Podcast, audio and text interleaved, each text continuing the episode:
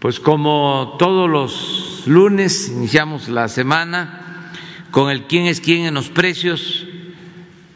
Es muy importante eh, que se dé a conocer cómo están los precios de los combustibles, porque del precio de la gasolina, del diésel, de la luz, depende mucho el aumento en otros precios, la carestía, la inflación, y por eso ya llevamos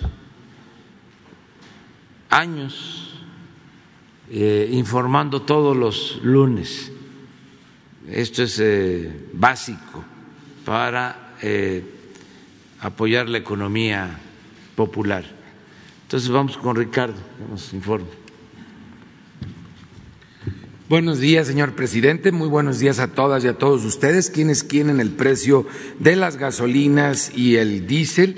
Tenemos que en la semana pasada el promedio de la gasolina regular fue de 21 pesos con 11 centavos y esta semana eh, solamente se va a pagar punto nueve del IEPS, es menos 99.10% del IEPS esto porque la mezcla mexicana de petróleo con corte el 24 de, de febrero a 90 dólares con 52 centavos. Recuerden que hay varios tipos de petróleos y la que se toma como base para nosotros es la mezcla mexicana del, del petróleo y el 24, 90 dólares con 52 centavos por barril el promedio de la premium 23 pesos con, con 10 centavos por litro y esta semana se pagará menos 77.46%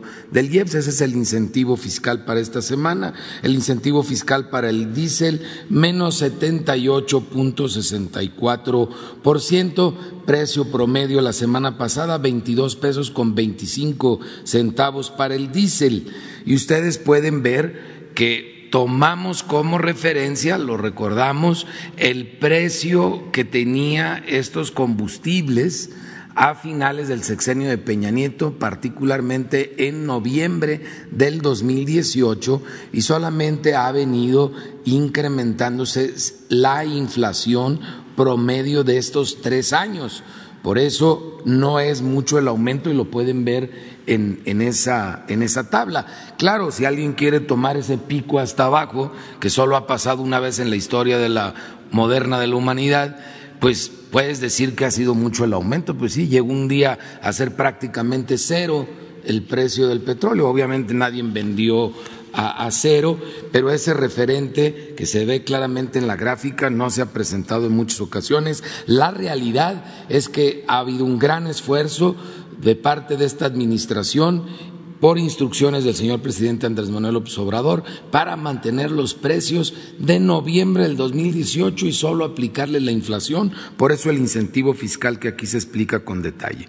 Eh, las tres marcas que dieron más caro y que lo estamos cuidando mucho para que el incentivo fiscal llegue a la bolsa de los consumidores, de quienes usan esos combustibles y de esa manera nos llega finalmente a la bolsa de todos, que no sirva de pretexto el supuesto aumento de los combustibles para subirle a otros productos que lo estamos monitoreando a nivel nacional. Redco, Oxogas y Fulgas son las tres marcas que están dando más caro en, el país, mientras que las más económicas son G500, ExxonMobil y Orsan. Esto es viéndolo por marcas, pero vamos a ver por tipo de combustible en las nueve regiones, ocho regiones del, del país, cómo se está comportando el combustible, la gasolina regular, el lugar donde lo encontramos más caro, con el margen más alto, fue en Molocuán, Moloacuán, Moloacán, Veracruz, perdón, 22 pesos 99 centavos por litro. Esto es de Shell con un margen de dos pesos 65 centavos. Afortunadamente, en esta semana que pasó, aún las más altas, el margen no es tan exagerado. Recuerden que hemos visto unos con márgenes casi de cinco pesos. Aquí el margen más alto, dos pesos sesenta y cinco centavos, comparado con quince centavos de margen de franquicia Pemex en Canacín, Yucatán, con un precio al público de veinte pesos veinticinco centavos por litro. Vamos ahora a la premium. El margen más alto, tres pesos sesenta y cinco centavos, es de Oxogas en Juárez en Ciudad Juárez, en Juárez, Nuevo León, a 24.99 por litro, mientras lo comparamos con el más económico, donde el margen fue de 17 centavos de franquicia Pemex en Veracruz, Veracruz, un precio al público de 21 pesos con 50 centavos. Y el diésel Petro en Gómez Palacios, Durango, 22 pesos 68 centavos por litro, un margen de 3 pesos con 3 centavos, es el más alto con el margen más alto comparado con 15 centavos de margen de Max Gas en Ramos Arispe, Coahuila, un precio al público de 20 pesos 99 centavos. Vamos a ver las verificaciones que se realizaron la semana pasada. Atendimos 255 denuncias que, como ustedes saben, fueron presentadas a través de la app del litro por litro que se descarga de manera gratuita, tanto en Android como en iOS. Lo hicimos a través de 249 visitas y o verificaciones. Cinco gasolineras no se dejaron verificar y en una encontramos inconsistencias. Las que no se dejaron verificar, que lo sepan los consumidores de esas regiones, de esos municipios, en general Bravo, Nuevo León, en San Juan del Río Querétaro, Gas Jalín, en Querétaro, Querétaro, en Ejido número 50 y em, en el Estado de México, en Tezoyuca, asimismo otra vez en Celaya, Guanajuato, en Morelos 474, para que estas cinco gasolineras, quienes viven en esos municipios, las eviten porque están escondiendo algo. Lo más probable es que no están dando litros completos, ya se hicieron acreedores a una multa de 800 mil pesos por negarse a la verificación. Y sin embargo estuvimos atendiendo con la Guardia Nacional con ASEA y con la CRE, cosa que agradecemos que trabajemos en equipo todas estas instituciones. Estuvimos visitando varias gasolineras eh, en el país de las que no se habían dejado verificar y obviamente encontramos la irregularidad que se esperaba, que no estaban dando litros completos, 118 bombas fueron eh, clausuradas en total con este operativo porque no estaban dando litros completos. Si no tomamos en cuenta el margen nos vamos solamente por el precio y que es algo que puede hacer cualquiera en la app de litro por litro, las más baratas en Minatitlán, Veracruz, de g 519 pesos con 45 centavos el litro de la regular y de móvil en Tampico, Tamaulipas 19.69.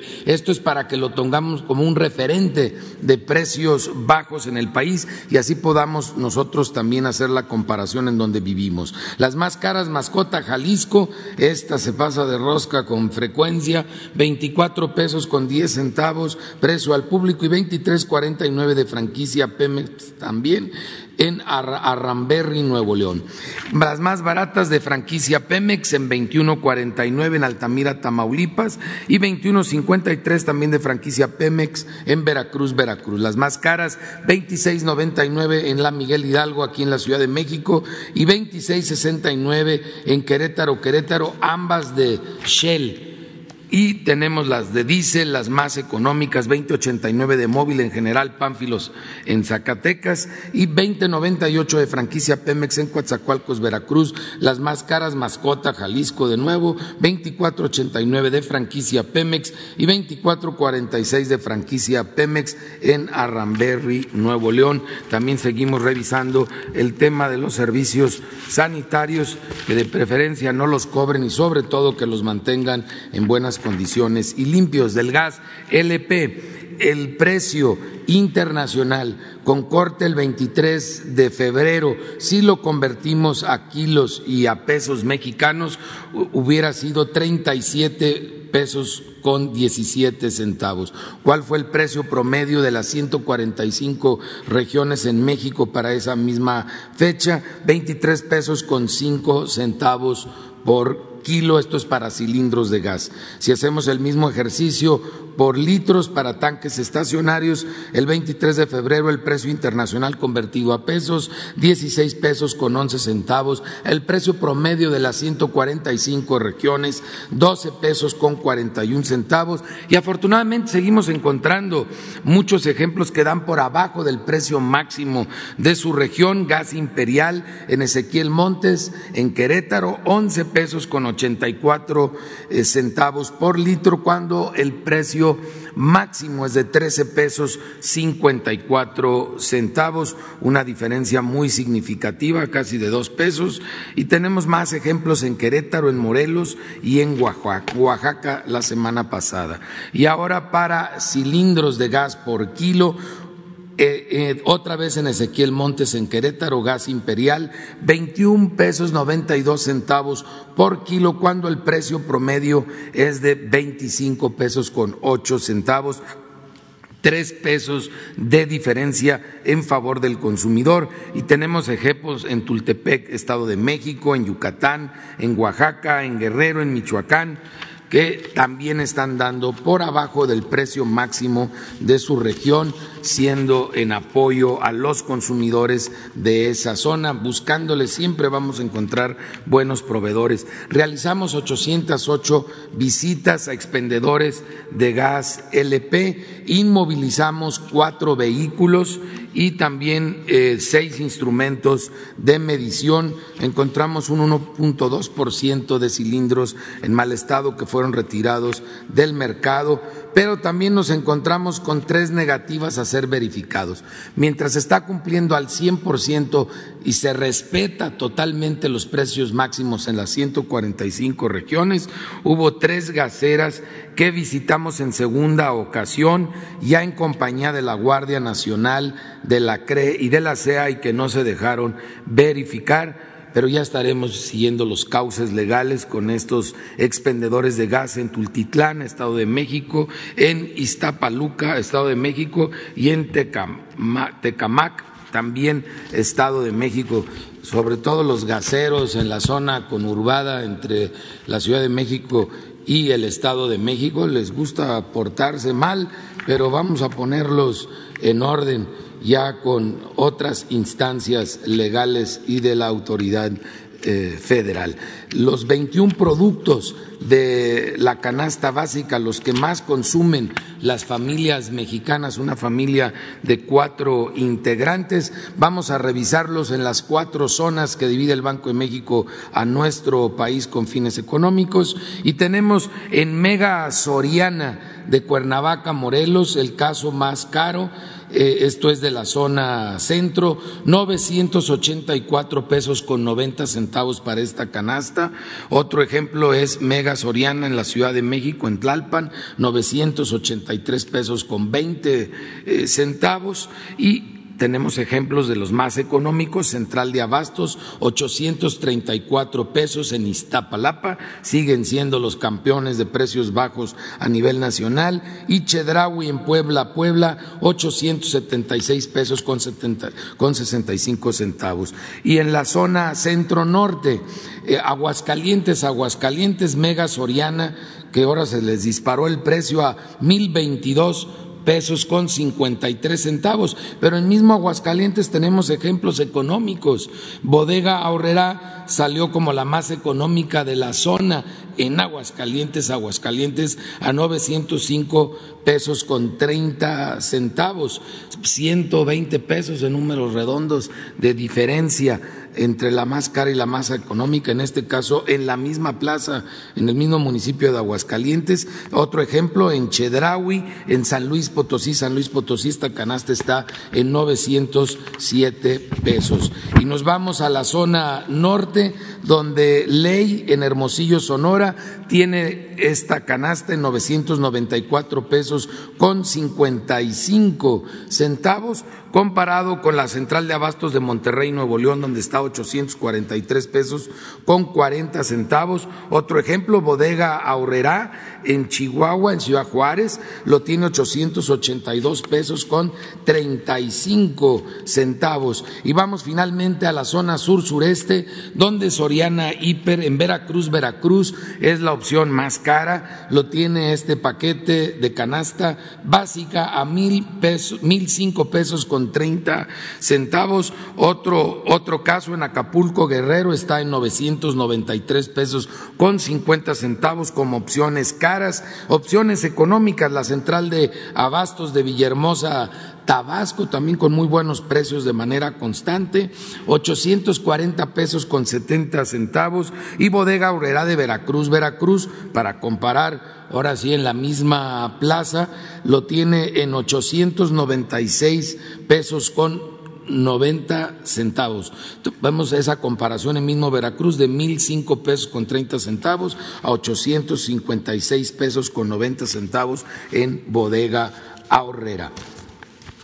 Gracias.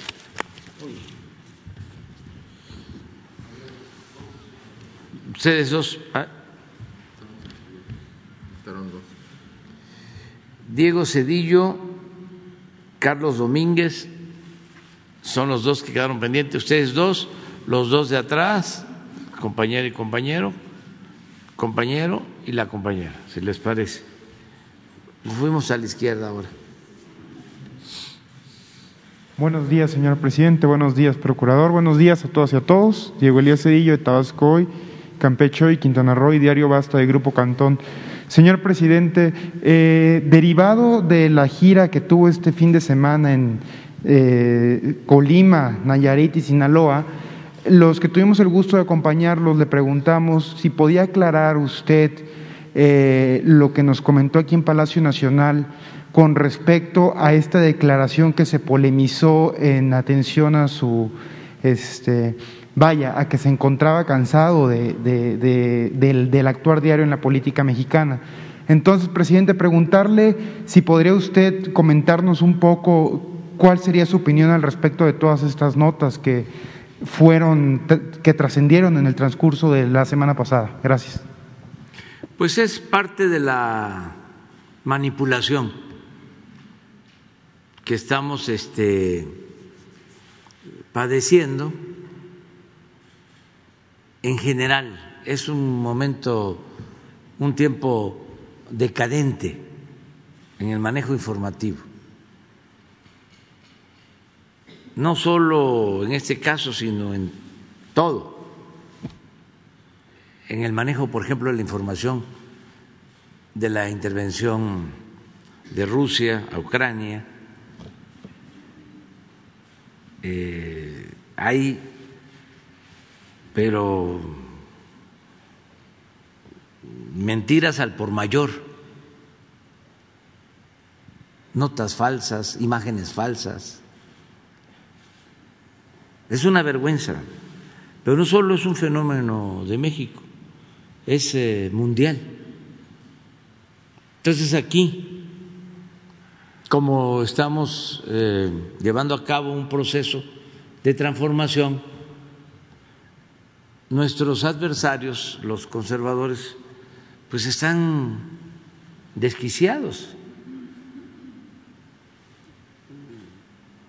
De veras, buscando todo para afectarnos. Afortunadamente, pues no han podido y se enojan más. Lo que pasó en el recorrido es que yo manifesté lo que he venido diciendo de tiempo atrás, aquí, lo he dicho no sé cuántas veces, que soy maderista partidario de la no reelección, que voy a terminar, sí, así lo decide el pueblo de México, mi mandato, pero que me voy a retirar que voy a jubilarme y que ya no voy a volver a tener participación política en nada, que ya cierro mi ciclo.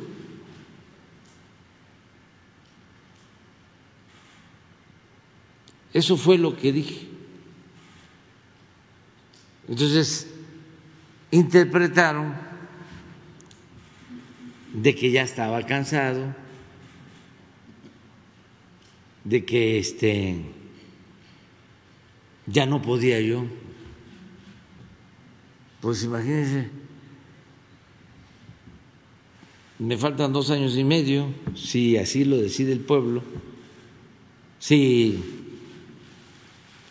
ahora en ese día que no puedo mencionar,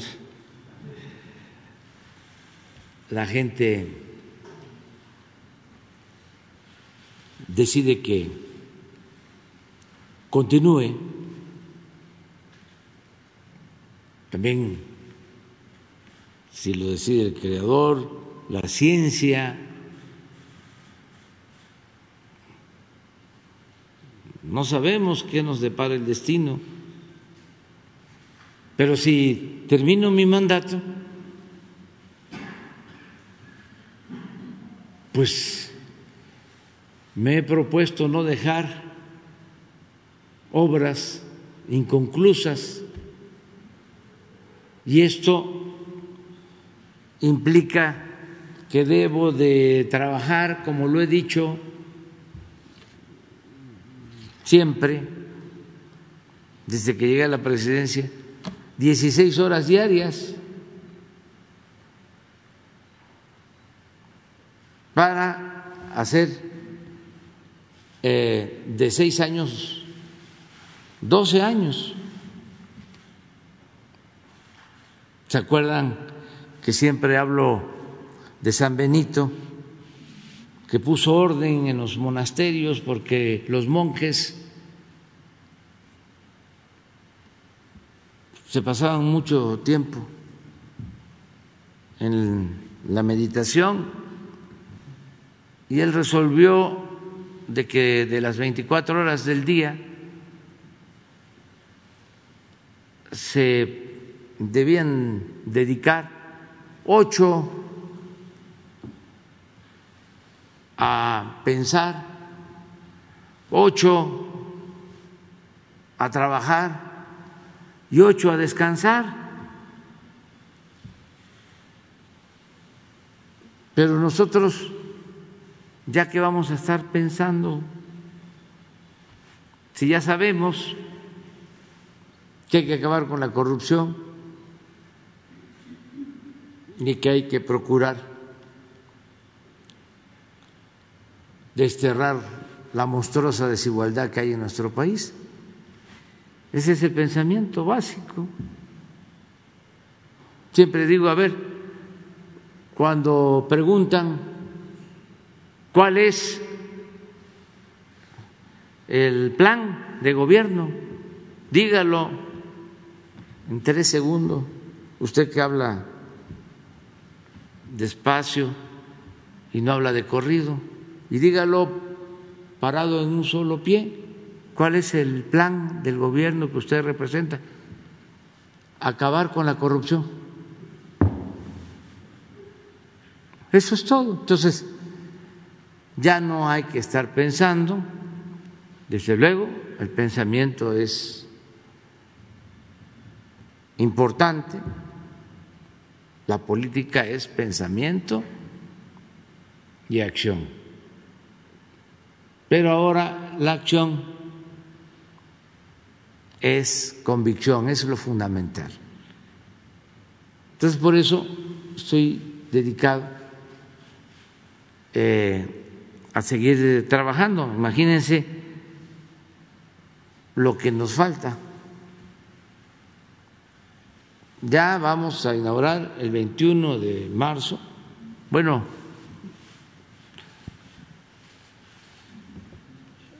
los ingenieros militares van a entregar el aeropuerto Felipe Ángeles. 21 de marzo, pero tenemos que terminar las obras que tenemos en proceso, las carreteras de Oaxaca, tenemos dos que son importantísimas, la de Oaxaca a Puerto Escondido, que la vamos a inaugurar este año, para en vez de hacer cinco o seis horas de Oaxaca a la costa, se van a hacer dos horas. Estamos trabajando en eso. Pero el año que viene tenemos que terminar la de Oaxaca al Istmo y la del Istmo a Cayucan. Y este año, a finales, tenemos que tener lista la vía del ferrocarril de Salina Cruz a Coatzacoalcos. Tenemos que tener terminadas las eh, refinerías que se están modernizando. Va a estar terminada la nueva refinería de Dos Bocas.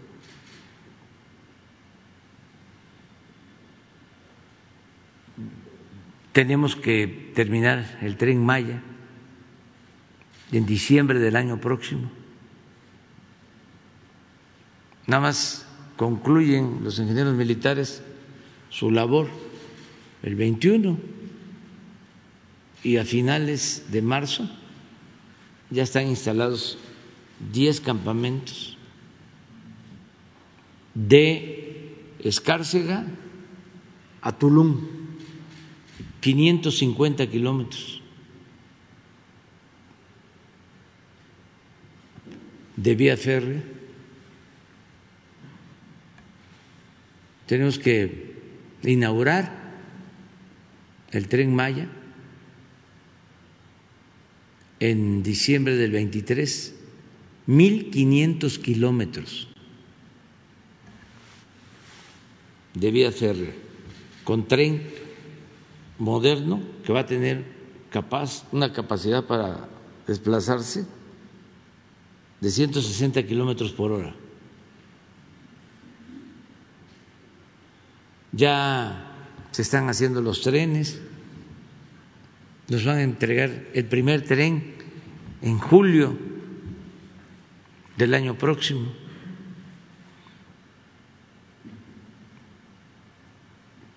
Tenemos que terminar la presa Zapotillo, tenemos que terminar el distrito de riego de los pueblos yaquis, tenemos que terminar el distrito de riego Alejandro Gascón Mercado,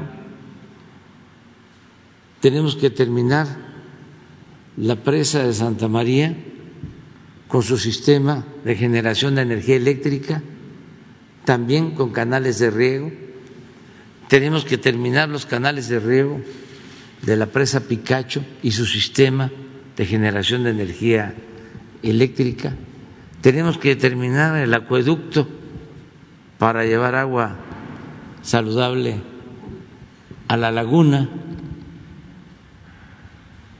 Tenemos que terminar todo el circuito carretero de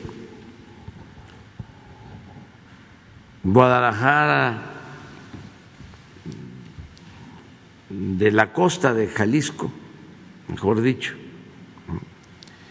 eh, de Puerto Vallarta a Tepic.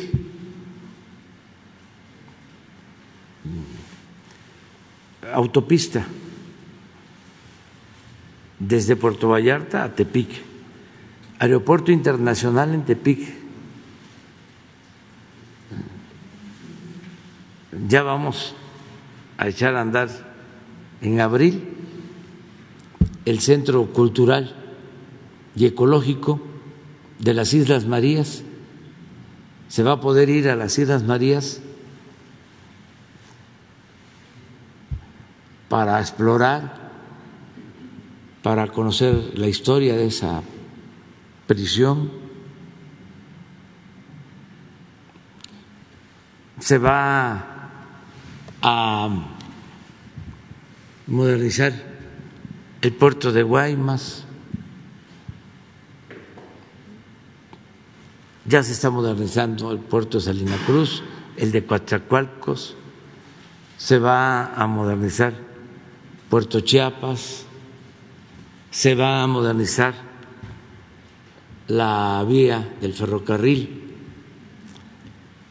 de El Istmo a la frontera con Guatemala, se va a modernizar la vía del ferrocarril de Coatzacoalcos a Palenque, se va a hacer un ramal nuevo de Estación Chontalpa a Dos Bocas, se va a aumentar al doble la pensión para los adultos mayores, se va a mantener el apoyo a los estudiantes, que no les falten sus becas, van a quedar funcionando. 140 universidades públicas, se va a eficientar todo el sistema de salud público para que funcionen centros de salud, hospitales con médicos, especialistas, equipos, medicamentos gratuitos. Vamos a seguir rehabilitando las escuelas garantizando que no falten los libros de texto, manteniendo una relación de respeto y de colaboración con maestras, con maestros, para fortalecer la educación pública. En lo cultural vamos a desarrollar todas las zonas arqueológicas, se están rehabilitando sitios arqueológicos. Vamos a continuar con la construcción de el parque de Chapultepec con la incorporación de una sección más, la cuarta sección del bosque de Chapultepec que incluye desde lo que era la fábrica de armas de Santa Fe, la ermita de Santa Fe, de Tatabasco, hasta Los Pinos, cientos de obras de intervención urbana, campos deportivos, miles de viviendas para la gente humilde, para la gente pobre, el programa de reforestación más importante del mundo que está apoyando a 450 mil sembradores y muchas otras cosas.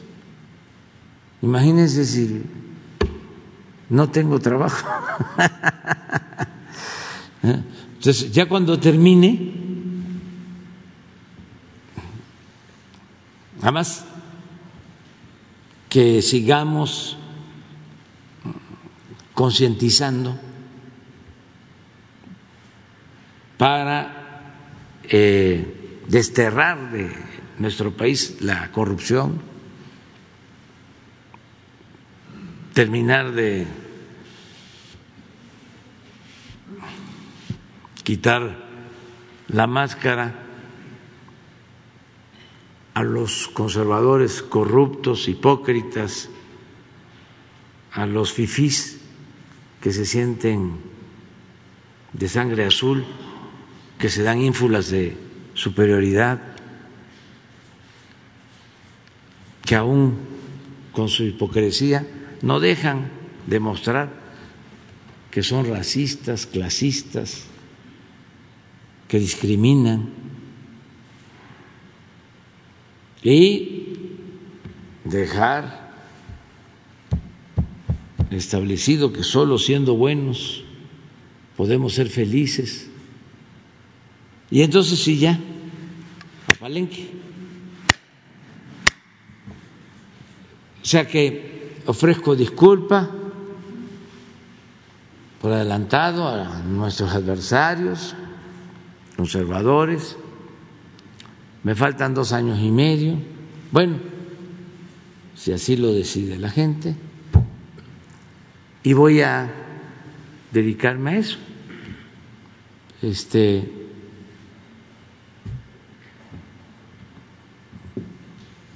y eso es lo que sucedió, pero es un fenómeno. Ahora con lo de Ucrania. Impresionante cómo este, desinformaron. Se atrevieron, porque fijamos una postura que aquí dimos a conocer, condenando la intervención, aclarando de que nosotros no podemos quedarnos callados cuando se trata de intervenciones, porque a nosotros nos han invadido. Pues primero los europeos, los españoles, nos invaden y establecen un sistema colonial, imponen un sistema colonialista que se mantiene tres siglos.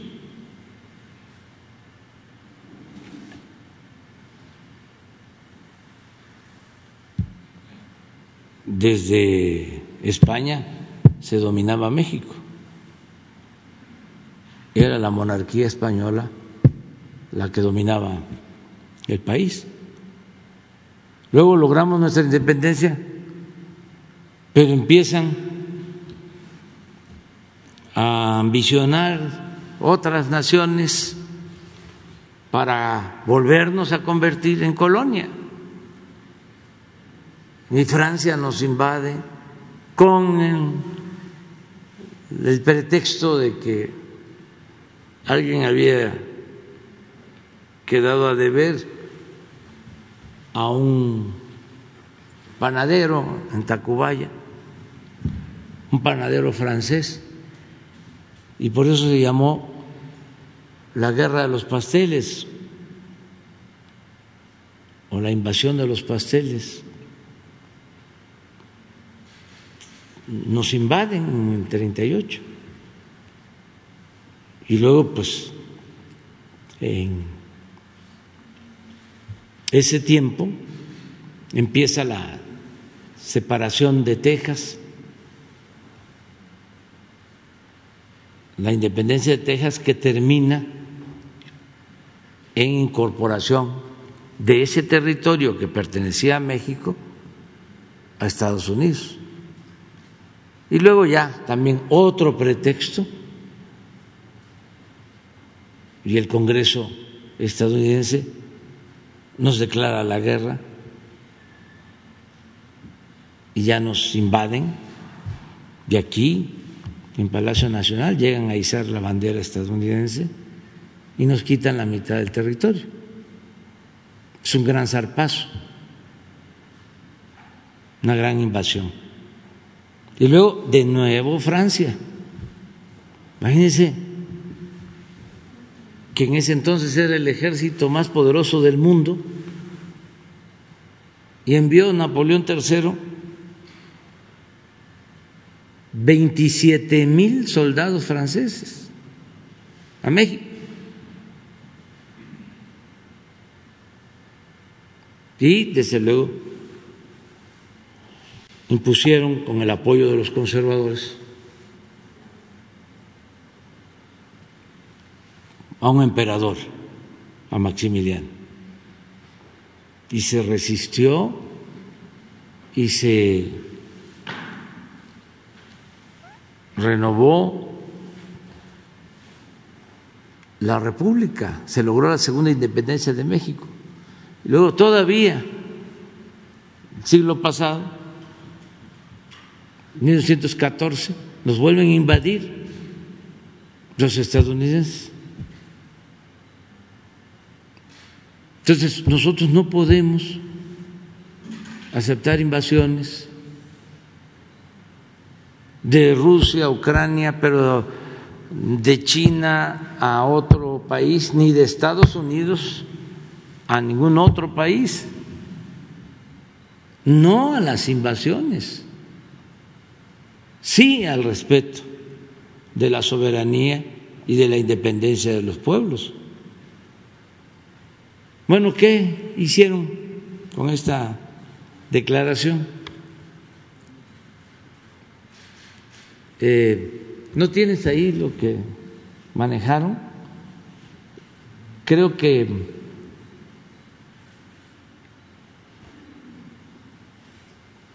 Daniel Azaf debe tener.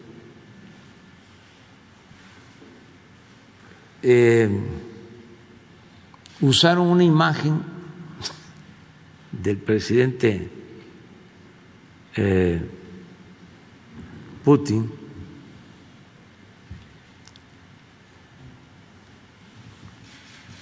en donde está hablando, incluso creo que hasta me está felicitando cuando triunfé, y modifican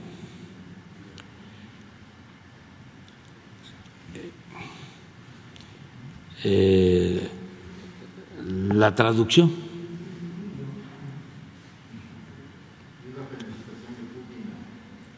Era otra cosa. Pero así como eso, este, televisoras sacando imágenes que eran de otro tiempo. Este, a ver si te, miren.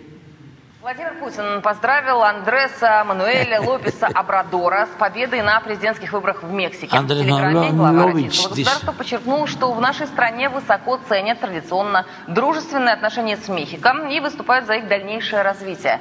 Владимир Путин также выразил надежду, что в своей деятельности новый лидер будет уделять должное внимание сотрудничеству между двумя странами. Выборы в Мексике прошли в это воскресенье. Бывший мэр Мехико Абрадор э, представлял коалицию левых сил и набрал по предварительным данным более 53% голосов, опереди- опередив ближайшего преследователя больше, чем на 30%. Хочу обратиться сейчас к тем, кто регулярно по зову сердца принимает участие в шествии бессмертного полка. С фотографиями и портретами своих близких, своих родственников, участников Великой Отечественной войны. Идем ли мы с вами в одном строю или остаемся дома, как сегодня? Наши герои всегда с нами, в нашем сердце. И так будет всегда. Они останутся с нами навсегда. Сегодня большинство из нас объединили общие чувства гордости и благодарности за подвиг наших дедов и прадедов, которые внесли главный вклад в победу над фашизмом. Великая Отечественная война закончилась 75 лет назад. Символ памяти и связи поколений. Акция «Бессмертный полк» в этот раз по понятным причинам проходит иначе, чем раньше, в режиме онлайн.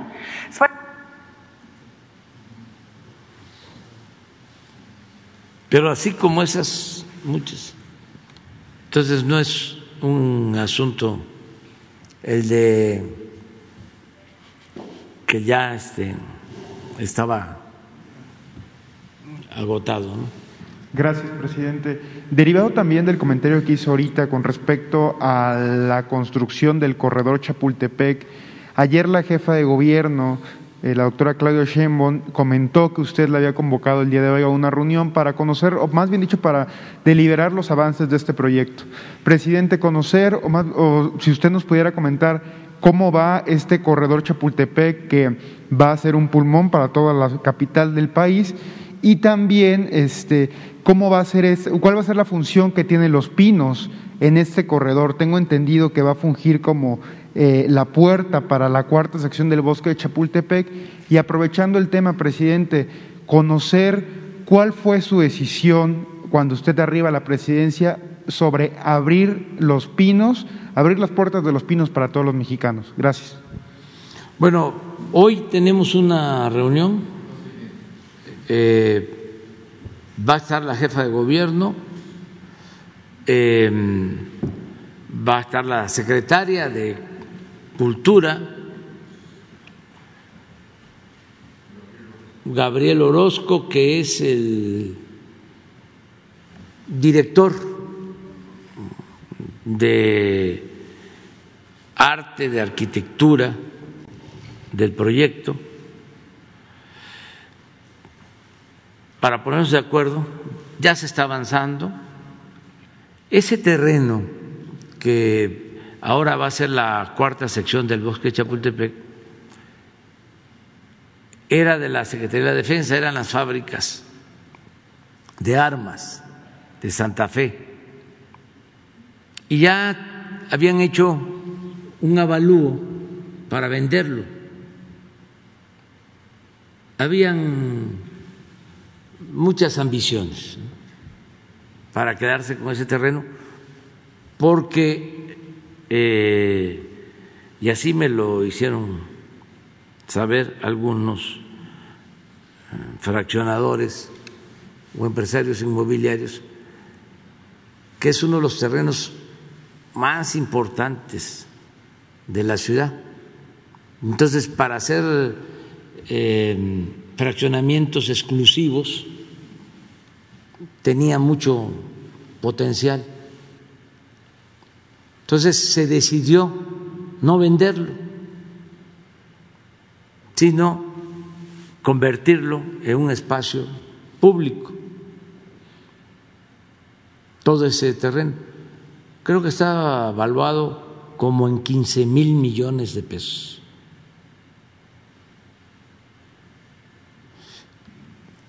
Además, Ahí está la ermita que fundó Tatabasco, está el pueblo antiguo de Santa Fe, que no podía este, entrar a ese terreno. Ahora van a tener ellos la posibilidad de disfrutar de todo ese espacio y todas las colonias cercanas a la cuarta sección y a todo el, parque. Va a ser pues un centro cultural, recreativo, ecológico, de primer orden, de lo mejor del mundo, con museos, con lugares históricos, y parte de eso, pues eh, son los pinos. Entonces es un proyecto que lo vamos a concluir también hasta finales del año próximo, pero ya está avanzando. Eh, y hoy vamos a, evaluar. Le voy a pedir a Claudia Sheinbaum, a la Secretaría de Cultura, al maestro Orozco, que vengan aquí y que lo expongan, si les parece, para que se conozca más, porque es algo muy bello, algo importante. Les voy a pedir a ver si la semana próxima pueden venir y exponer. Y en ese conjunto están los pinos. Y se abrieron los pinos pues para que la gente pudiese disfrutar, conocer esos espacios que estaban completamente cerrados. Eso es todo. Muy bien. Carlos Domínguez. Bueno, Buen día, presidente, procurador. Eh, presidente, sobre los hechos dados a conocer anoche en redes sociales y diferentes medios de comunicación, en los que aparentemente fueron fusilados 17 ciudadanos en la comunidad de San José de García, Michoacán, ¿cuál es su postura sobre estos hechos, presidente? Pues primero, eh, esperar a que tengamos la información, porque el reporte que nos eh, envió la eh, Fiscalía de Michoacán y el gobierno de Michoacán es que no han encontrado cuerpos, sí eh, hay evidencias de que hubo un enfrentamiento, hay eh, casquillos, eh, creo unos restos, pero no los cuerpos, porque se habla en las redes sociales de 17 fusilados.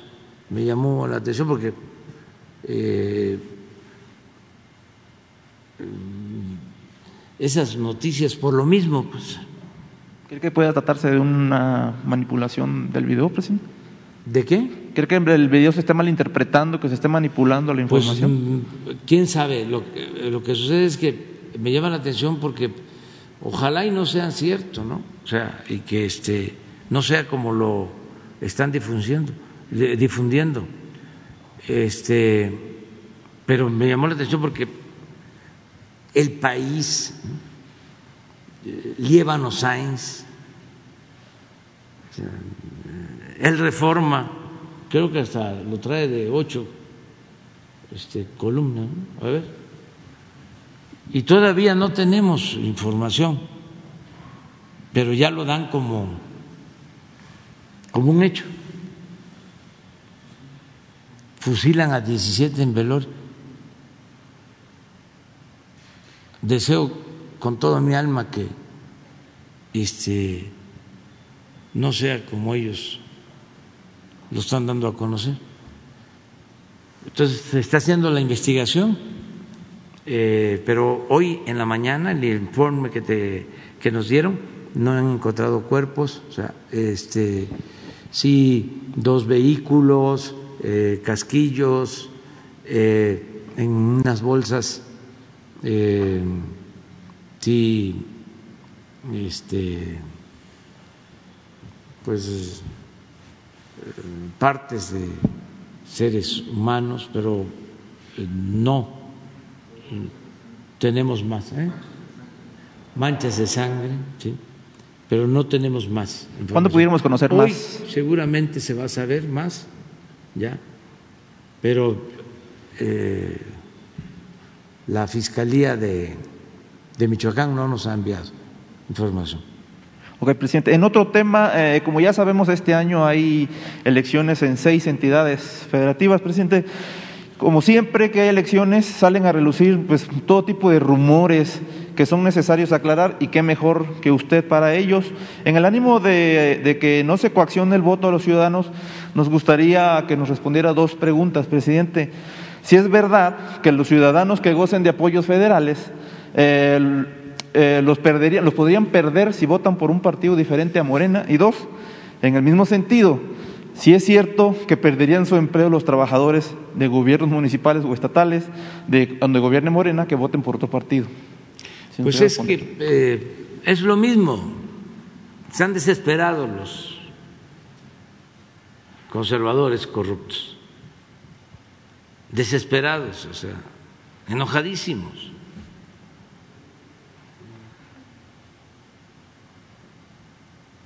Nosotros no somos iguales, nosotros venimos de una lucha en contra de el poder autoritario, de la antidemocracia. Imagínense si actuamos de la misma forma, como ellos. Estaríamos traicionándonos a nosotros mismos y traicionando al pueblo. Eso nunca lo vamos a hacer. Nosotros somos militantes de la libertad, de la justicia, de la democracia. Nosotros luchamos por ideales, por principios, no por cargos. No es la lucha del poder por el poder o por la parafernalia del poder o por dinero. Eso no lo aceptan los conservadores, no aceptan el que haya millones de mexicanos que actúan con honestidad y que tengan ideales, que tengan principios, que tienen ideales, que tienen principios, y además que son solidarios, que son fraternos, que son honestos. No, eso no lo aceptan. Entonces, como están mostrando el cobre, porque imagínense el director del Universal, no, del Excelsior. No creo que haya mucha diferencia, pero este sacó ayer un Twitter donde habla de este el presidente de Ucrania y es una foto tomada hace no sé cuántos meses. Pero esa misma foto la saca una periodista de Milenio, Azucena Uresti. Sí.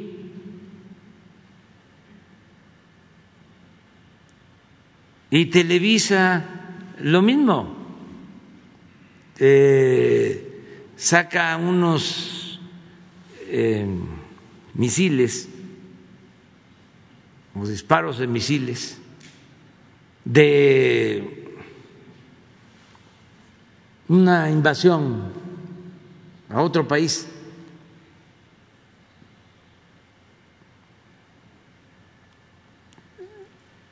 Hay mucho desparpajo y en algunos casos mala fe. Pues esto de lo de San José de Gracia, de inmediato, o sea, quisieran que fuese cierto ya desde anoche. A ver, ¿por qué no pones el Twitter de Líbano? Porque ya había gente sumada pero del mismo corte, ya editorializando.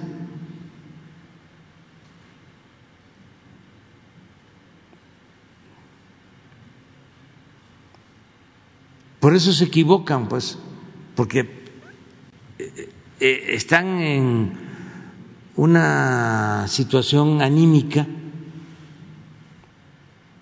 que los lleva a lanzarse este, sin tener todos los elementos.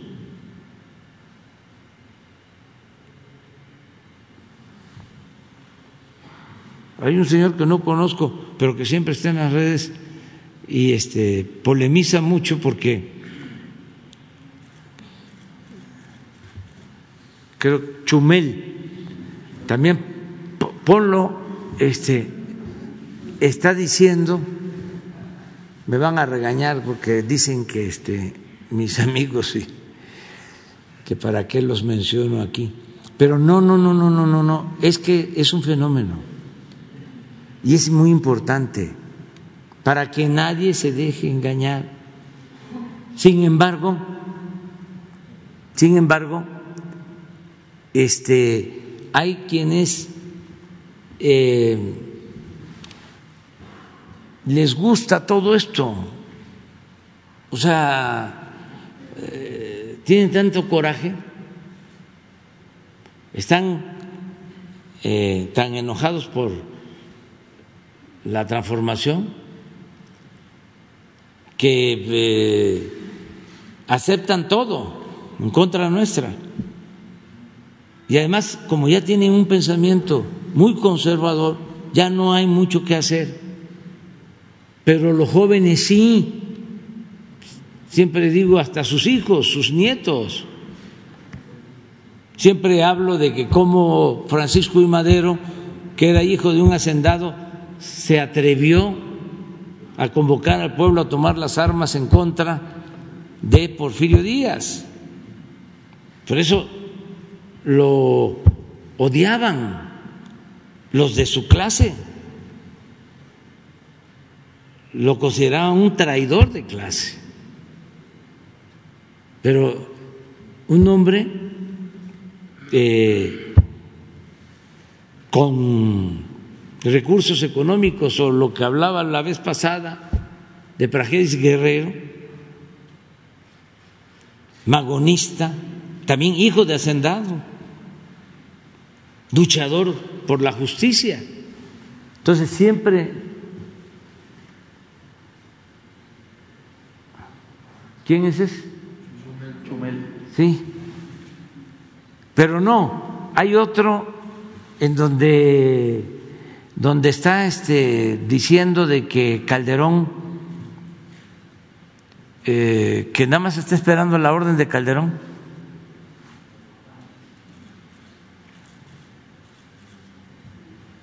es, viene, está Calderón a caballo, es como el, el día de la lealtad.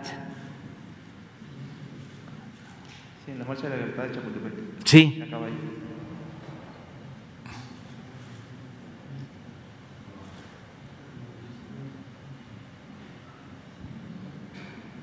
¿Y el otro del Líbano no lo consiguieron? Ah, esto.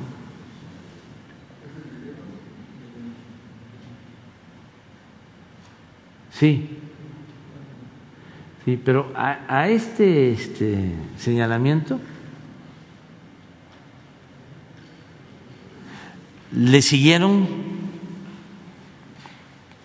muchos otros.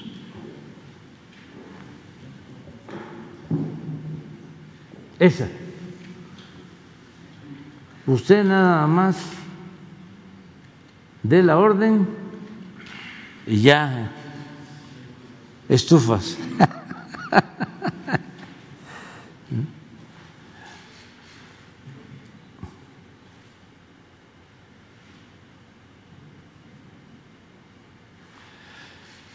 Y se enojan mucho los simpatizantes nuestros. Yo les diría que no se enojen, que no se enojen, este, que entiendan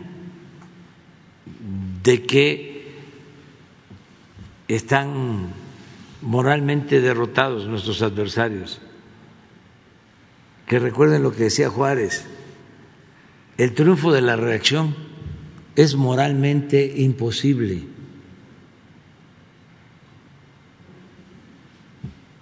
Por eso no pasa nada. Vieron todo el escándalo. ¿Se imaginan el tiempo que les llevó, el dinero que gastaron en la lanzada porque la esposa de José Ramón, mi hijo, rentó una casa en Houston. El escándalo, como dos o tres días, tren topping y robots, y no solo tren topping nacional, internacional. Y enseñaron el cobre todos, no solo Loret, sino Aristegui, porque lo que querían era demostrar de que somos iguales, de que yo vine aquí a favorecer a familiares y amigos y a permitir la corrupción y el tráfico de influencias y los conflictos de intereses.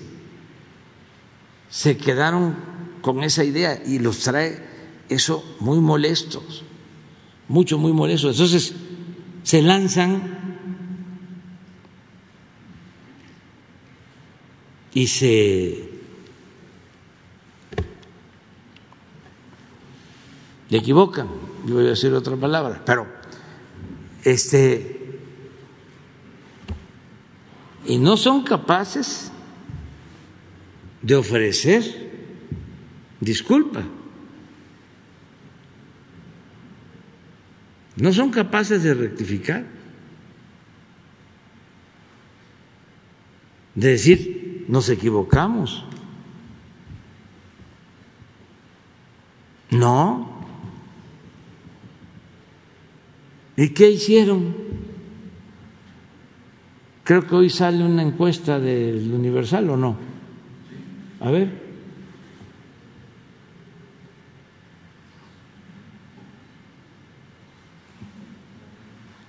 Dos meses.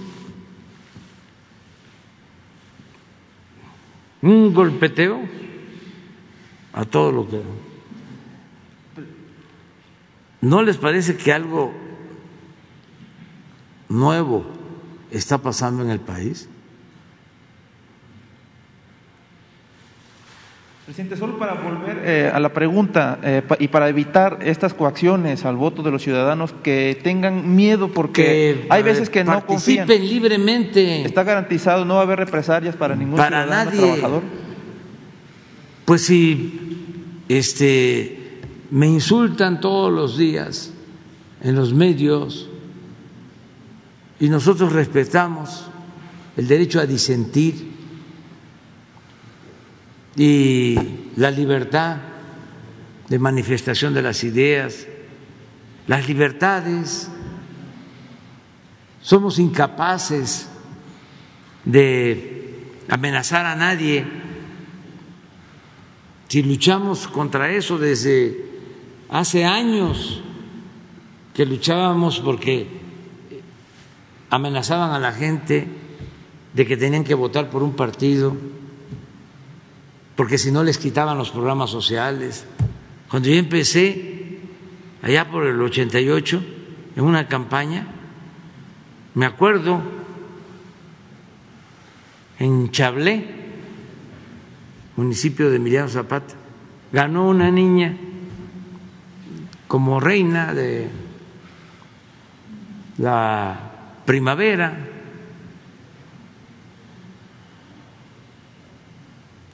Y la desconocieron porque su familia estaba con nosotros. Y ya no les platico de otras cosas, porque aquí me pasaría todo el día.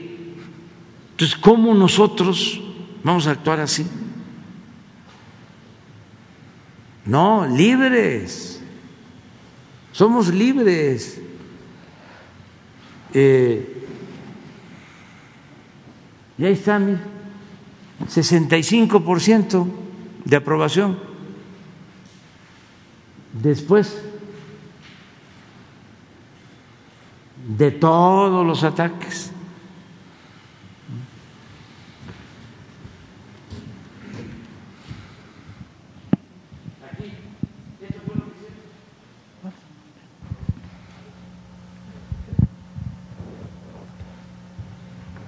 Y es encuesta telefónica. En las nuestras, que son casa por casa, porque la mayor parte de la gente humilde, pobre, no tiene teléfono, estamos arriba del 70.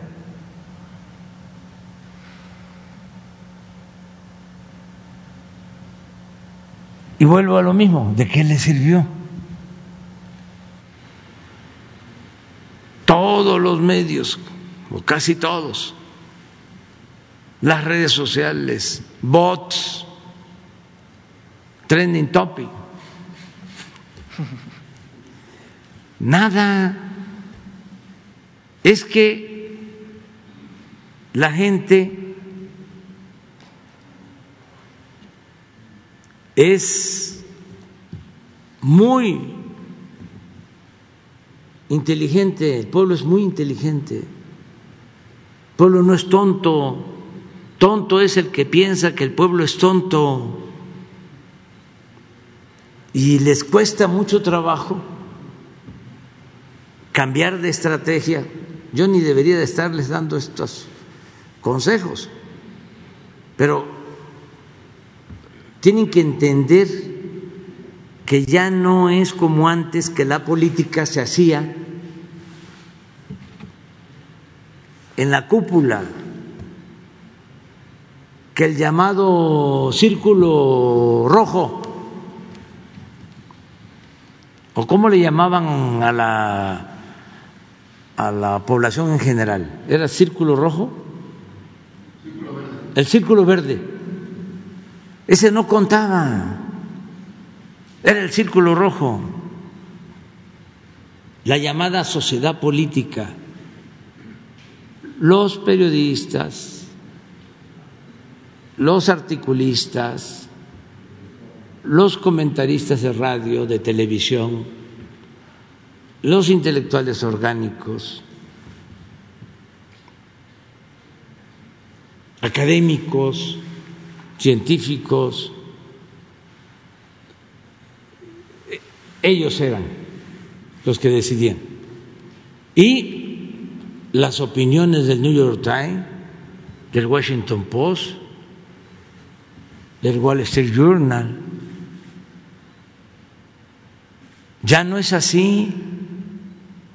Ahora la mayoría es la que decide.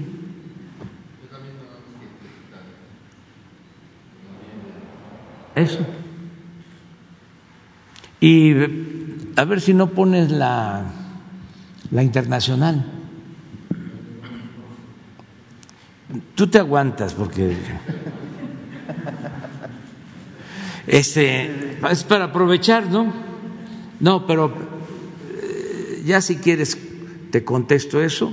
Este con libertad todos a participar no hay represalias de ningún tipo. Lo único es que hay un afán antidemocrático porque no quieren poner casillas para que la gente no, no participe, que eso también hay que dejarlo de manifiesto para que se entienda.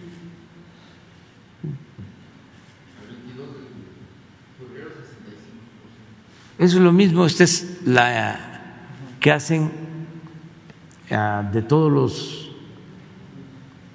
presidentes, nada más para que este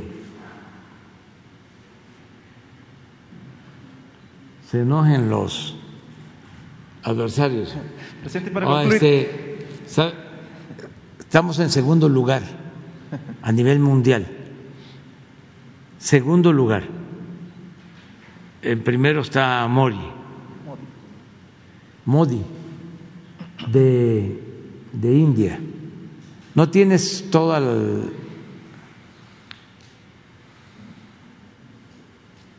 Presidente, y para concluir, presidente, ¿cuál sería la consigna, el mensaje al funcionario público, al candidato que trate de, mediante estas amenazas, coaccionar? Que, este, como decíamos en las manifestaciones, el que no brinque es charro, el que no brinque es charro. El que haga eso es conservador, es fifí es corrupto el que haga eso. Miren cómo están. Este es el señor que está mejor posicionado. El señor de la India, 73 contra 21. Y yo soy segundo, 65 contra 28.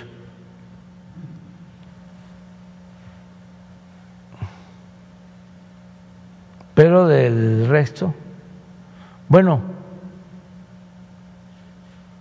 está mal que lo diga, pero es para para este hacerles el día a los adversarios. Solo dos aprobamos.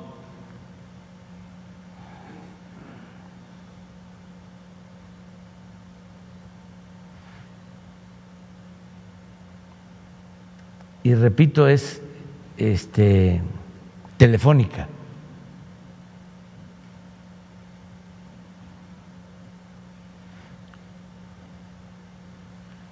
Por eso voy a seguir insistiendo con el Departamento de Estado de Estados Unidos,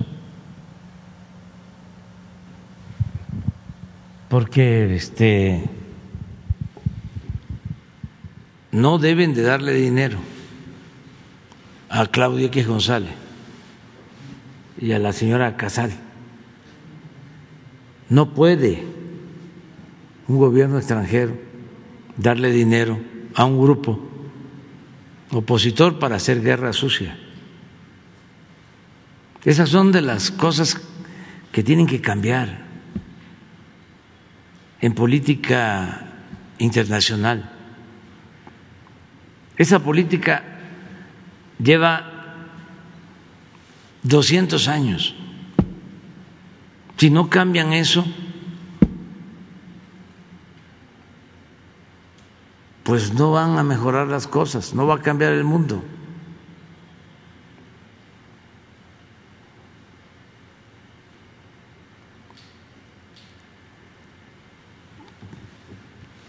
Afortunadamente la gente eh, muy cariñosa, y yo siempre les digo, amor con amor se paga y no los voy a traicionar. Nunca, jamás, nunca, jamás eh, hasta que termine mi mandato, si así lo deciden. Y vamos a, seguir eh, adelante. Bueno, Carlos, ¿no tienes otra ahí? Ahora quedamos aquí, ustedes dos. Buenos días, señor presidente.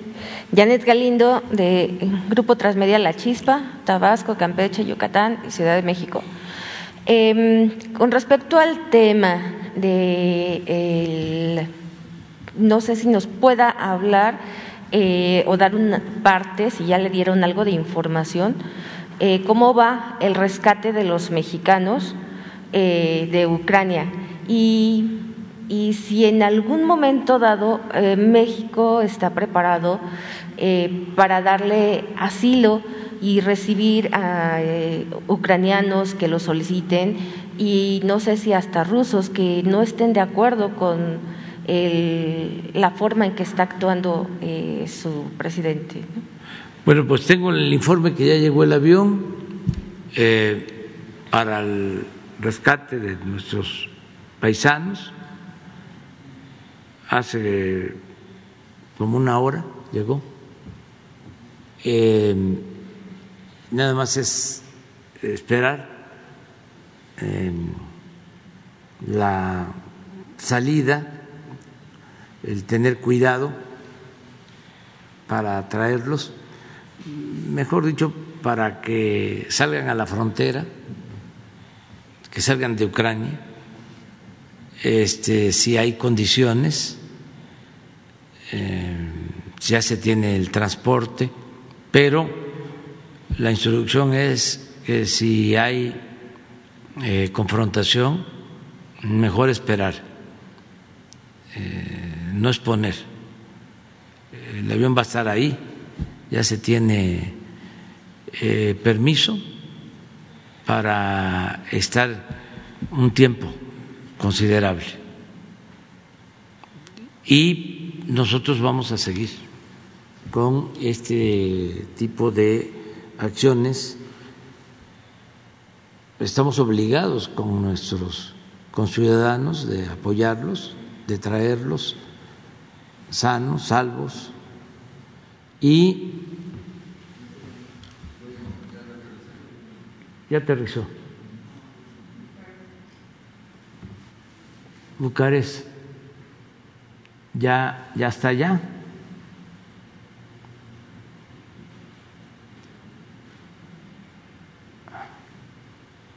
Rumania, nada más es esperar la salida de Ucrania. Pero ya está el avión. Espera. Este, y lo mismo eh, de todas las nacionalidades.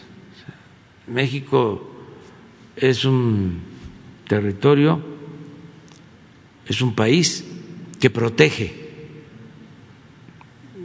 que cuida a refugiados, a perseguidos, a gente que busca salvarse frente a la guerra y a las confrontaciones. No vamos a cerrar el país. Eso también lo digo porque ayer el secretario de Turismo eh, dio a conocer de que hay una relación con una aerolínea rusa y lo empezaron a atacar en las redes, pues que se sepa, nosotros no nos vamos a cerrar a ningún país. Esto me recuerda lo que pasó cuando la pandemia, cuando comenzaba la pandemia, sí, este, un crucero andaba con eh, enfermos, con personas contagiadas y no los dejaban este, eh, que desembarcaran y di la orden de que se desembarcaran en Cozumel. Sea, ¿dónde está nuestro humanismo, pues? Eso también que, que quede de, manifiesto. Y no eh, meternos eh, a contradecir lo que establece nuestra Constitución de no intervención y autodeterminación de los pueblos y solución pacífica de las controversias. Y que pues, este, entiendan cuál es nuestra postura. Ok, y si en, entonces esa fecha que estaba probable de que regresaran el día 3 o 4 de marzo eh, todavía puede cambiar. Hoy vamos a saber, okay. vamos a saber de acuerdo a las condiciones de Ucrania. Este ya se tienen contratados los autobuses y todos para el traslado, pero va a depender de la confrontación de los enfrentamientos de lo que suceda allá. Eh, en otro tema, uh, no sé, eh, esta, esta veda eh, no permite hablar de muchas eh, situaciones, de muchos proyectos, pero después del 10 de abril solamente se van a tener unos días ya libres donde se pueden tocar muchos temas. sin embargo, vuelve a pocos días, se vuelve a iniciar otra veda eh, por ya eh, por elecciones, eh, lo que comentaban hace rato, por las elecciones en seis estados. De nuevo se vuelve a hacer otra veda. Esto eh, eh, le limita mucho, limitaría mucho eh, la libertad de expresión, eh, sobre todo hablar de, de cierta transformación. No, porque este, mientras no se convoque a apoyar a un partido, candidatos, pues no hay ningún problema.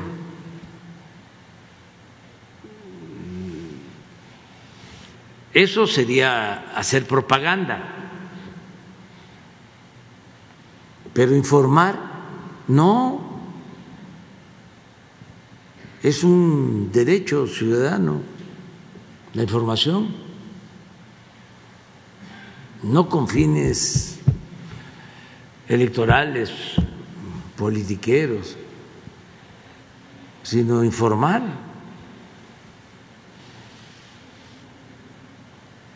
Y eso es lo que vamos a seguir haciendo, o sea, básicamente.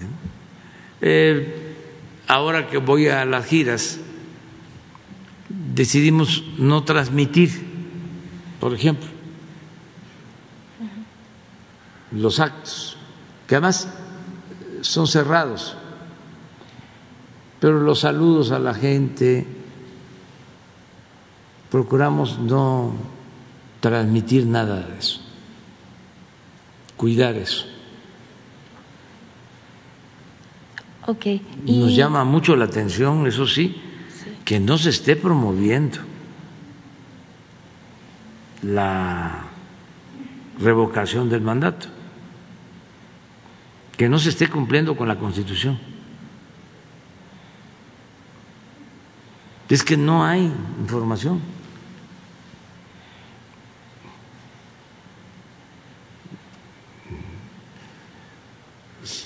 ¿Escuchan ustedes algo? Llamando a la gente a participar.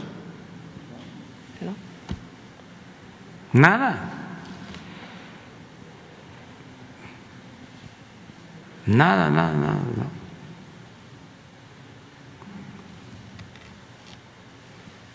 Pero eso es otra cosa. La gente, ya lo dije, está, está muy despierta, muy consciente, muy avispada, muy politizada. Lo de las redes sociales es algo extraordinario. Aún con los bots y los insultos.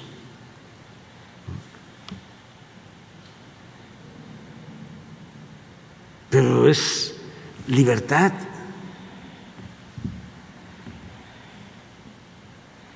Además,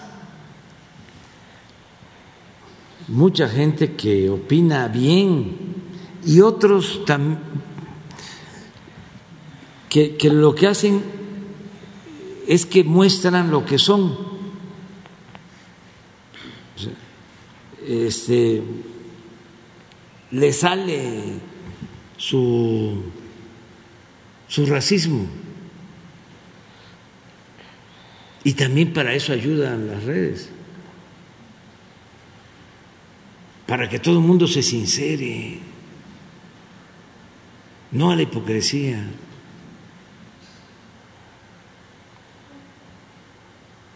Esto, por ejemplo, del señor Chumel, comandante ordene, o algo así, es buenísimo. O creo que fue una embajadora de no sé qué país que dijo, este, le dijo, contestó a otro, tú estás, este, subvencionado o te están dando rublos o tamales, sí. Sea, imagínense, no sabe lo que son los tamales. Está como para enviarle una guajolota. o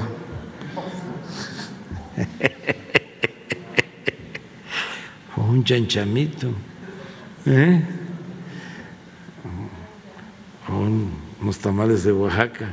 En fin. Pero todo eso sale. Antes no salía. Eran comentarios de amigos, en familia, pero ahora se animan y eh, se lanzan y le sale el, el clasismo y el racismo. Hubo uno que dijo, me da este mucho coraje que se esté bombardeando, que habría que ver qué es lo que están haciendo porque no sabemos. Dice a los este, blancos, ojos azules. No, este, claro que da coraje que se bombardee a los blancos y a los ojos azules, da coraje que se bombardee a cualquier ser humano, a cualquier ser humano. Ayer mismo en una librería, este, cafetería famosa aquí en Álvaro Obregón,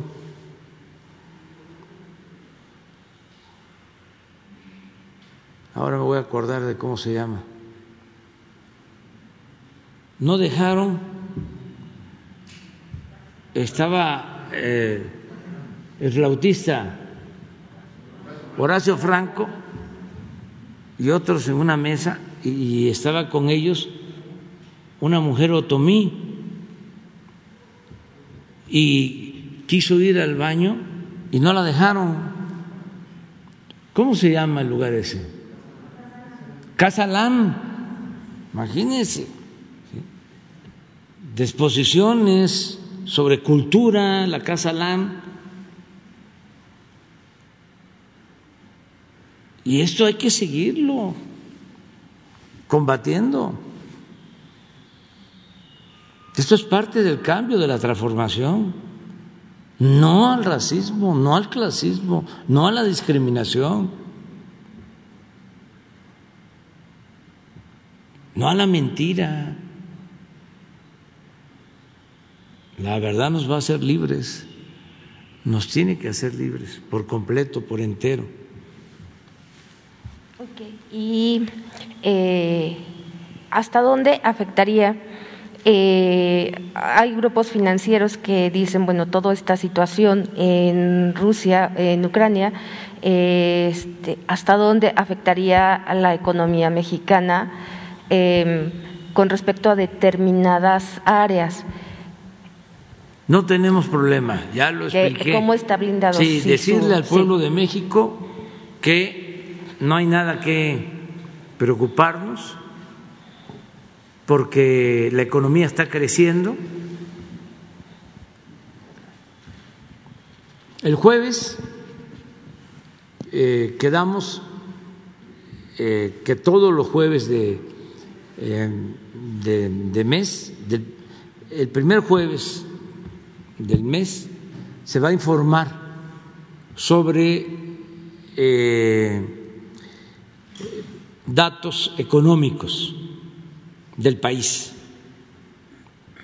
este jueves, pero ya puedo adelantar de que son muy buenos los resultados. En empleo estamos creciendo, es muy probable que este febrero en creación de empleos sea eh, el de los más eh, altos en varios años, en febrero, que termina hoy. Em, pero eso vamos a darlo a conocer el jueves, de acuerdo a datos del Seguro Social. Y sigue llegando inversión extranjera. Eh, está garantizado que no va a aumentar el precio de la luz, ni va a aumentar el precio de las gasolinas, ni del diésel, ni del gas. Porque eh, también de repente agarran una eh, gasolinera y le toman la foto. Dice, ya está a 26 pesos el litro. Esto lo vi creo que en el Reforma y en el Milenio. ¿Lo viste tú? Sí, fue aquí en la Ciudad de México. Aquí en la Ciudad de México. Sí, pues no, se puede darse un caso, pero eso no es el promedio. El promedio de la regular es 21 pesos aproximadamente, ¿no? Como acabamos de presentar. A ver, vuélvelo a poner. No, y, y me gustaría, a ver, permíteme nada más. A ver qué, este, porque hablaste de Juárez, ¿qué?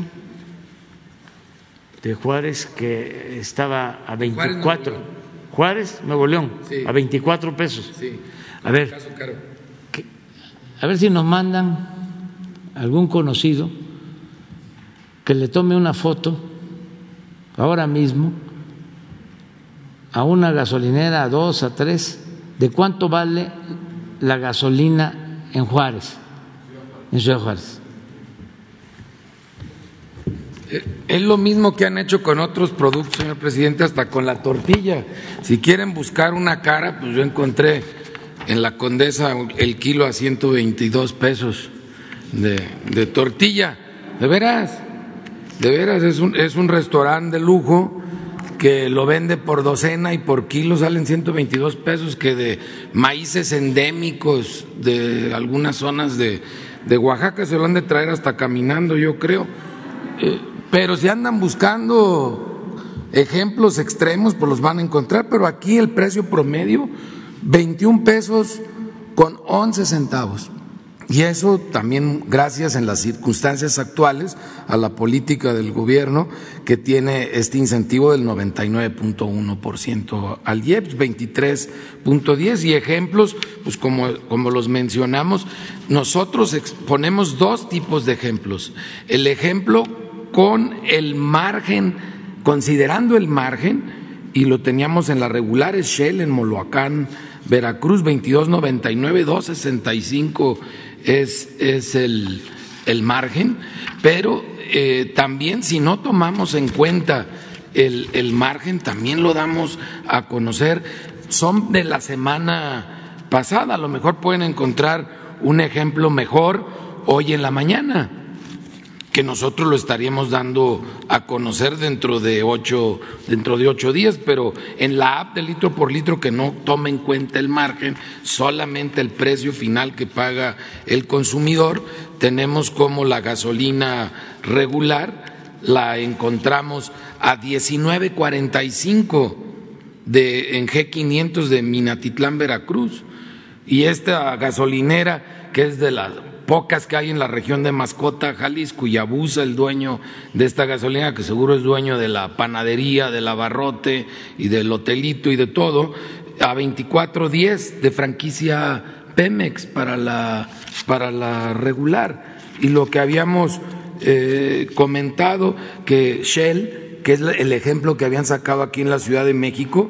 26.99 en la Miguel Hidalgo. 26.99 en la Miguel Hidalgo, cuando el, el promedio de la, de la premium, ya lo estábamos nosotros viendo hace un momento, es de 23.10. Son casi cuatro pesos más. Pasadísimo de rosca el precio en esta. Lo bueno es que en la esquina de enfrente lo dan tres, cuatro pesos más barato. Entonces, hay que enfocarnos a buscar cuáles son las mejores opciones para nosotros como consumidores, como consumidoras. Sí, y, y ¿por qué no este, vuelves a recordar de la importancia del sistema de la aplicación? Ah, de la app de litro por litro. Es gratuita, lo pueden bajar en Android o en iOS. Tenemos más de 400 mil descargas de, este sistema y ustedes en su teléfono inteligente pueden ver determinando el radio de cuál es la ruta que ustedes recorren, cuáles son las opciones de gasolineras y ahí se dan cuenta además de cuál es la más barata en la ruta que ustedes recorren y el tipo de combustible que compran, también pueden determinar ahí cuáles son las que han sido sancionadas y las que nunca han sido sancionadas, que siempre han sido muy buenos eh, proveedores de gasolina, de premium regular y de, y de diésel. Es gratuita la descarga en ambos sistemas. La app sí les ayuda a poder hacer las comparaciones en automático día con día en donde ustedes viven. ¿Tienes la de Ciudad Juárez? ¿De hoy? Ah, bueno, pero miren lo que cuesta en Ciudad Juárez. Toda la frontera hay un ahorro, sobre todo en la frontera con Texas. El ahorro puede ser de cinco pesos por litro, con relación, o sea, si así, si cuesta aquí 21, allá 16. Y 10% este fin de semana más barato que en Texas. La sí. sí. Y toda la frontera eh, hasta California, ahí sí, en California es más cara la gasolina que en Texas. Pero de todas formas, eh, en Tijuana vale lo mismo que vale en el resto del país y a veces menos, 19, 20 pesos el litro. Hemos cumplido con el compromiso de no aumentar los precios de los combustibles y vamos a seguir cumpliendo. Entonces, que la gente no se preocupe eh, por esta situación de invasión que se está este, padeciendo. Es muy lamentable la guerra, eso sí, las invasiones y las guerras. Este, no podemos eh, ser ajenos, pues, no podemos darle la espalda a eso. Pero los efectos que pueda tener en la economía nacional son mínimos. Ahora, ni siquiera se está moviendo mucho el precio del gas en la región, en Europa, que es donde les afectaría más, eh, afortunadamente. Y eh, en cuanto a nuestra moneda, en cuanto al peso, eh, cuando se da la invasión, pues este sube, eh, aumenta el dólar con relación al peso, pero ya mm, vuelve a, vamos a decir, eh, la normalidad, está estable, estamos prácticamente sin devaluación en todo el sexenio, que no se había dado eso en varios sexenios. Entonces va bien la economía y se están creando empleos y vamos a informar el jueves.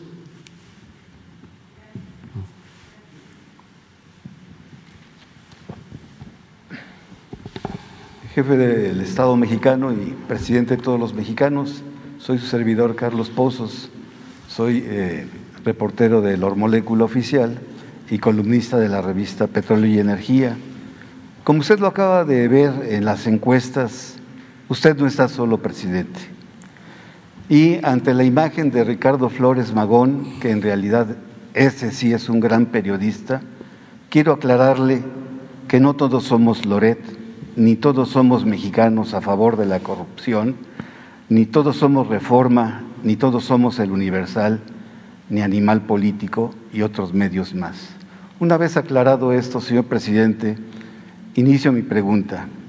Después del derrumbe del reportaje de la Casa Gris por inconsistente y tendencioso, se abre una nueva página en la agenda de sus opositores.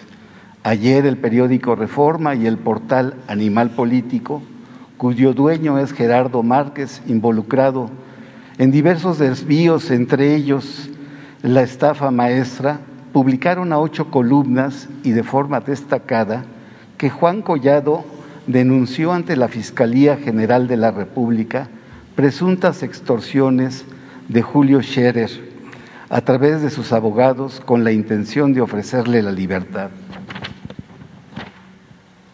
La pregunta es, señor presidente, ¿este asunto nuevo es un nuevo ataque a su gobierno y funcionarios? Este tipo de publicaciones entorpecen el mismo procedimiento judicial y cuál es la postura que tendrá su gobierno ante este nuevo episodio. Bueno, mire, eh, en todos estos casos mi eh, planteamiento ha sido el que se procure la reparación del daño, que devuelvan el dinero, para ser claros. Si hay pruebas de que hubo desvío de recursos,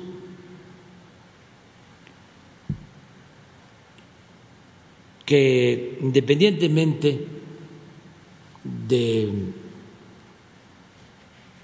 mm, el castigo jurídico legal que deben de recibir estas personas, que eh, se tome en consideración la devolución del dinero. Esto lo hacen en Estados Unidos recuperan, incluso recuperan hasta dinero que es nuestro y por lo general no lo devuelven a México. Entonces, yo eso es lo que he recomendado. En todos estos casos, este, aunque parezca increíble, no he tenido injerencia porque son asuntos que maneja la Fiscalía. Hasta hay algo chusco que tiene que ver con este asunto. Este señor Collado, pues es abogado y era abogado de Salinas de Gortari. Y de Enrique Peña Nieto. Sí, eso no, no me consta, pero lo de Salinas sí, porque cuando sucedió lo de Ahumada, ¿se acuerdan? Que yo era jefe de gobierno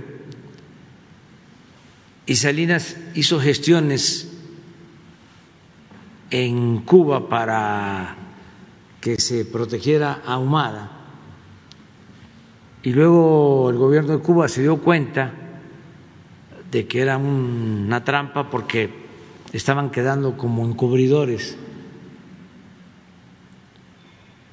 Y yo hice un reclamo como jefe de gobierno al gobierno cubano en su momento y hubo una respuesta este, favorable en ese entonces dije de que como un gobierno revolucionario iba a terminar protegiendo a delincuentes solo por la amistad con Carlos Salinas. Entonces, el que fue a defender a Humada fue este señor, este Collado. Juan Collado. Eso que les estoy relatando, pues tiene casi 20 años. Entonces, desde entonces. Y yo no volví a saber nada de él, ni eh, tengo ningún problema con él. Lo que supe fue cuando lo detuvieron, que estaba comiendo con el dirigente del Carlos eh, Romero, de Champs, Romero de Champs, el anterior secretario del sindicato petrolero, Romero de Champs. Y me dicen que cuando llega la policía, los de la fiscalía, pues todos pensaban que era este, a detener a Romero de Champs porque este señor era el abogado pues de muchos potentados y no, y era él. Entonces, así me enteré que lo habían este, aprendido y ya después, pues, que era por un dinero que tenía en el extranjero, un asunto de, de recursos. Y cuando me plantearon que si había posibilidad de que este, eh, él pudiera defenderse y este y que saliera de la cárcel, incluso sus hijos, por respeto a la familia y todo. Yo lo que dije, este, que, que repare el daño, que devuelvan el dinero. Me acuerdo que eh, no sé si antes de eso o después de eso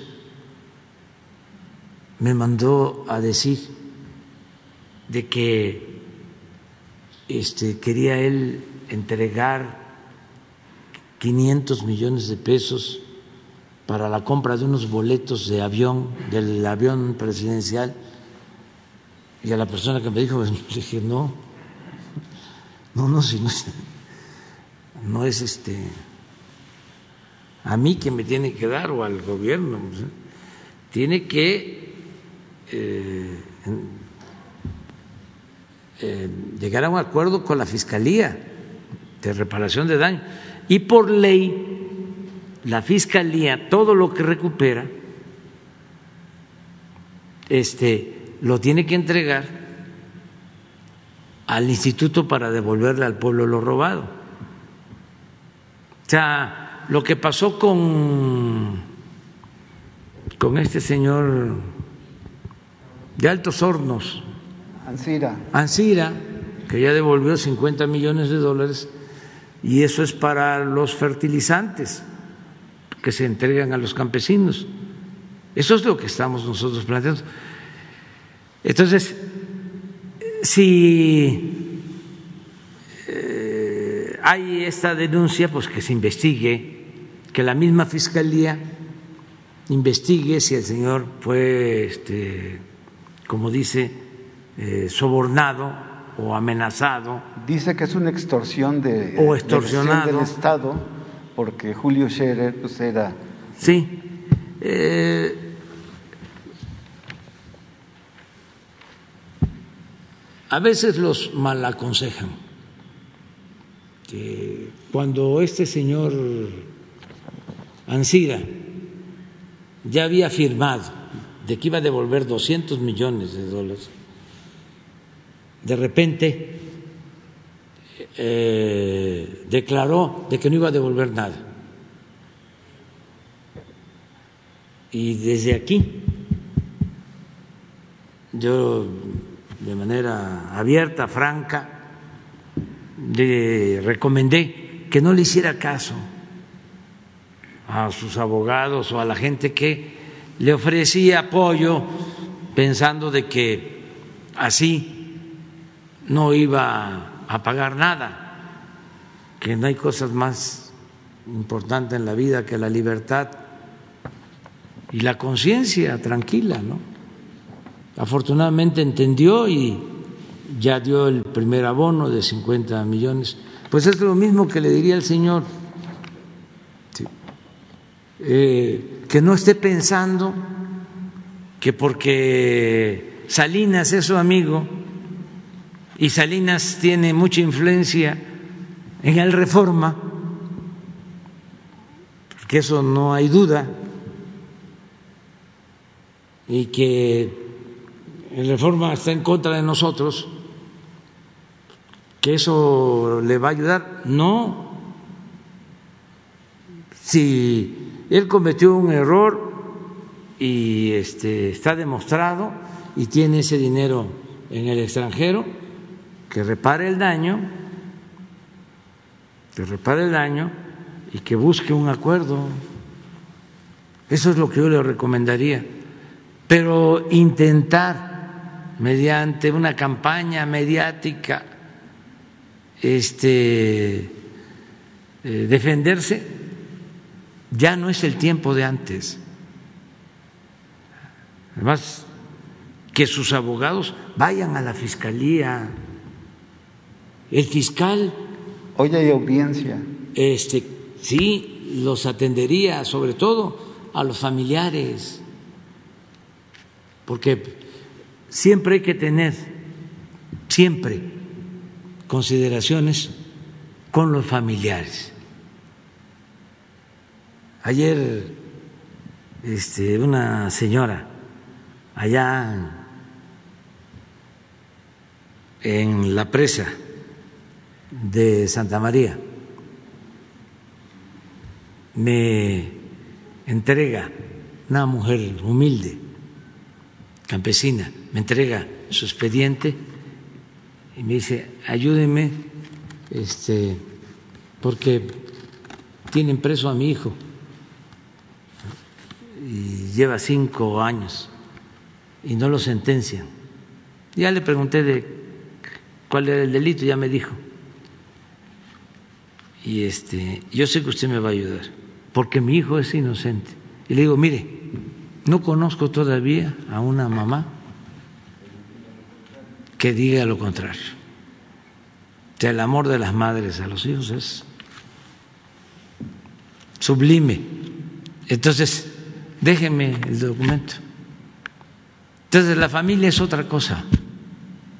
Por eso los que se portan mal deben pensar no solo en ellos, sino en sus madres, en sus hijos, en sus familiares, porque afectan a la familia. Pero yo les recomendaría eso, más que las ocho columnas y el escándalo. Eh, es como lo de la casa este, gris. Imagínense, lo repito, porque es de sentido común. Y a veces el sentido común es el menos común de los sentidos, pero el nivel de eh, coraje, eh, cómo los obnubila y cómo eh, inflan cosas pensando que pueden imponerse. Imagínense, yo autorizando que le den un contrato a una empresa estadounidense para que de esa manera le rente una casa a mi hijo. O sea, es eh, elemental. O sea, ¿cómo Pero además es un asunto de principios, de ideales, pero no. Y la periodista y los periodistas que participaron en eso no son capaces de ofrecer una disculpa. ¿Dónde está el conflicto de intereses?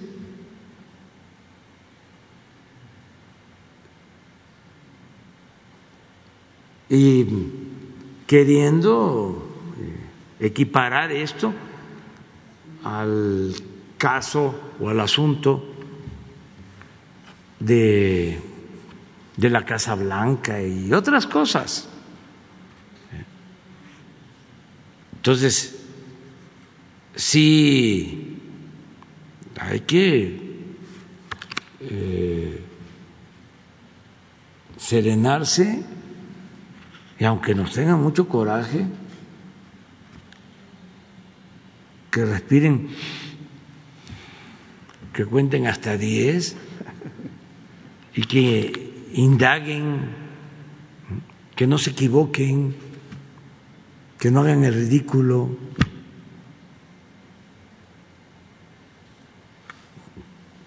porque sí este, afectan y que también eh, nos comprendan y ofrecemos disculpas porque tenemos que defender el proyecto. Sería masoquismo quedarnos callados.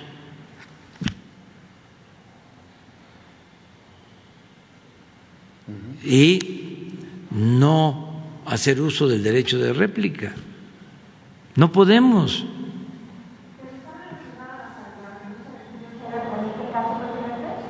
Sí, está relacionado, claro, porque es este estamos hablando de un abogado vinculado a Salinas y de un periódico vinculado a Salinas.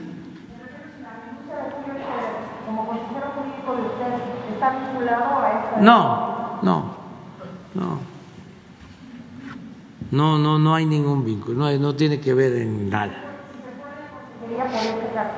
No, es que no había buena relación con la secretaria de gobernación, no tenían este, buena relación. Y yo necesitaba este, que me ayudaran para atender asuntos de tipo político, de relación con gobernadores, eh, incluso con el Poder Judicial, con este, la Fiscalía, que hay asuntos de Estado, Ayotzinapa, o los amparos, y necesitamos relaciones en lo fundamental, en lo básico, cuando está de por medio el interés general con el Poder Judicial. Y necesitaba yo a una gente como eh, Adán este, para resolver y buscando que este, los equilibrios, pues eh, se decidió también lo de la consejería jurídica para mm, resolver problemas.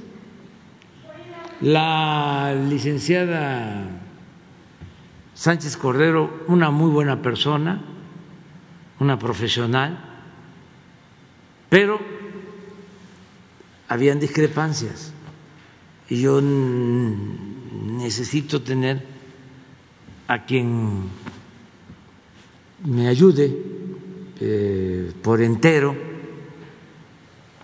y que se dedique eh, en armonía con la consejería jurídica y con otras áreas a resolver problemas, atender problemas. La reparación del daño, la entrega de, dinero, ¿habló usted de directamente? No, no, no, no, no, no. No, no me meto en eso. No, nada más la recomendación, porque eh, por la familia. Creo que hasta me mandaron una carta o algo así.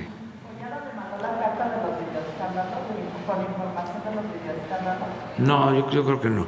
no. No sé, pero sí me llegó en su momento este un planteamiento de que querían llegar a un arreglo o algo así. Entonces mi respuesta fue, eh, en la fiscalía reparen el daño.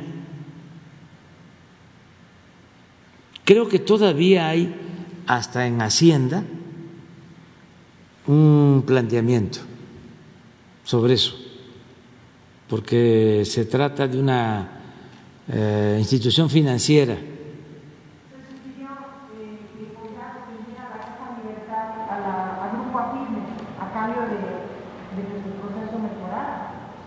Eso no me consta. ¿Eso es lo que él dice? Sí, eso no me consta. No me consta. Una devolución de recursos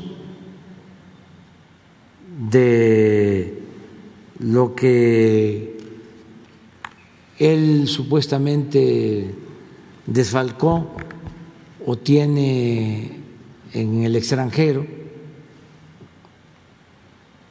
Eso es lo que tiene.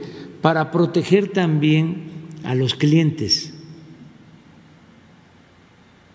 Te voy a pedir al secretario de Hacienda que informe sobre eso, para que sea más claro. Pero yo sí creo que si hay este, reparación del daño, ayuda Además, nos apoya a nosotros porque entran ingresos, entran ingresos, es decir, al gobierno, es que eh, antes no se devolvía nada.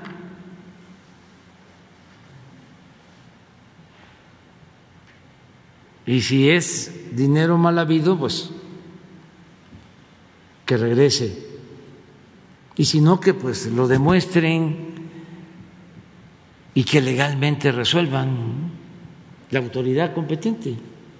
Pero nosotros sí dar la facilidad de decir, lo que pasó con lo de Ancinas, vendieron la planta, 200 millones de pesos, 200 millones de dólares, por encima del valor y existe una auditoría de la eh, Auditoría Superior de la Federación, devuelve los 200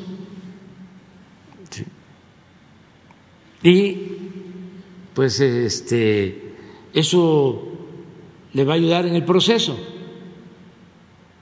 y se firmó un acuerdo en ese sentido. ¿Mande? Yo diría que sí, que devuelvan el dinero. Lo mismo el señor este, de Pemex, Lozoya.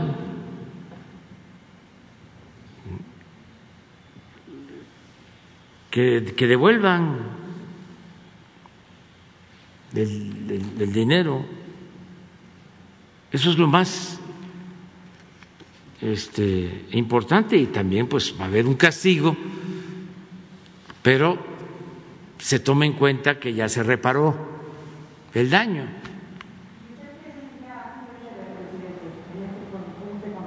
Que se aclare y que este, el que nada debe, nada teme. Y el fiscal debe de actuar en función de las pruebas que tenga, pero no se puede señalar a alguien si no hay pruebas. Ah, porque salió en ocho columnas de reforma. Mm. Ya me hubiesen este, fusilado.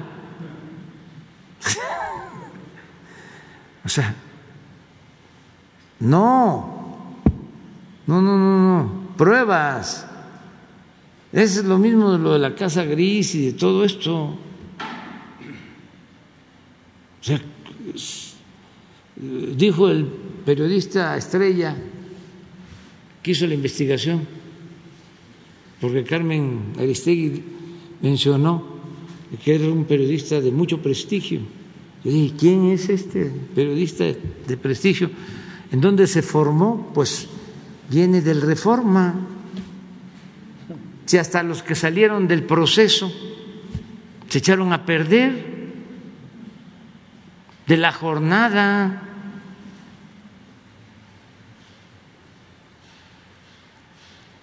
El que está de director del Excelsior, joven estuvo ahí en la en proceso. Ya no hablemos de Marín. Este y de la jornada salió este ya no lo he escuchado mucho alemán Ricardo, Ricardo alemán sí Y del reforma, no, no, no, no, no, no, no. Entonces, este, y además muy deshonesto, porque además cínico, cinicazo. Le preguntan, pero no tenías prueba. No, pero es un asunto político.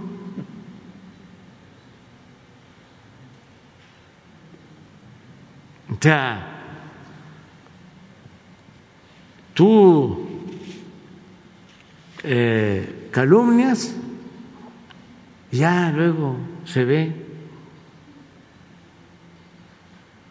si es cierto o no es cierto. ¿Dónde está la ética?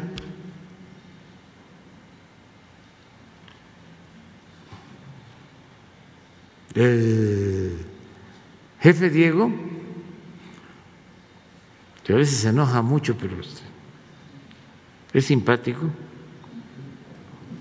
Este, a, ver si no lo encuentras, que es buenísimo su, su Twitter del periodicazo. Se acabó la 4T con un periodicazo, ni que fuésemos moscas.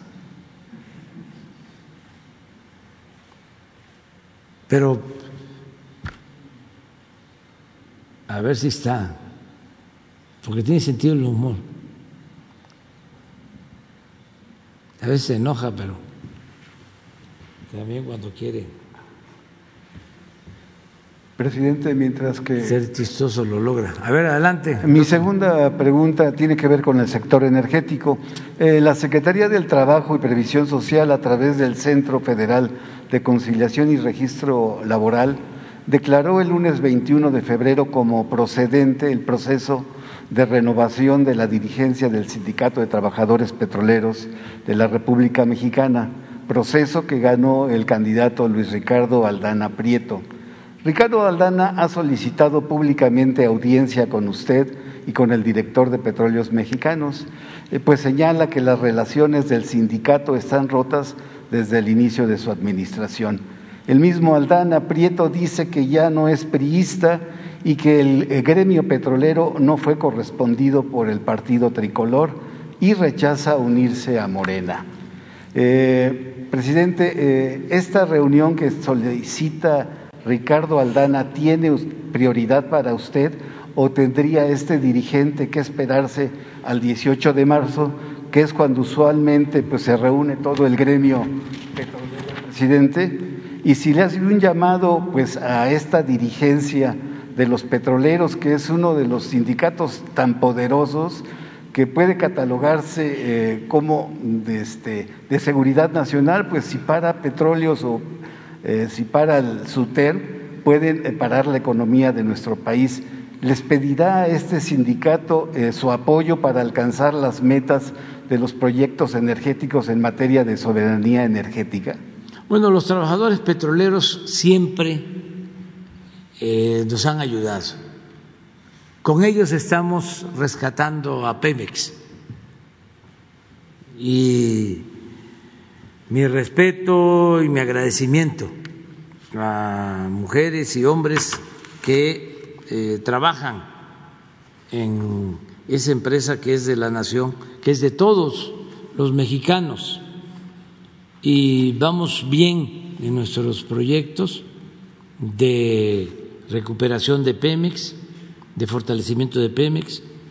Y ahora que se dio la renovación en la dirigencia, pues eh, los trabajadores eligieron eh, libremente, al menos por lo que a nosotros corresponde, eh, buscamos que se crearan las condiciones para que votaran en libertad, en secreto,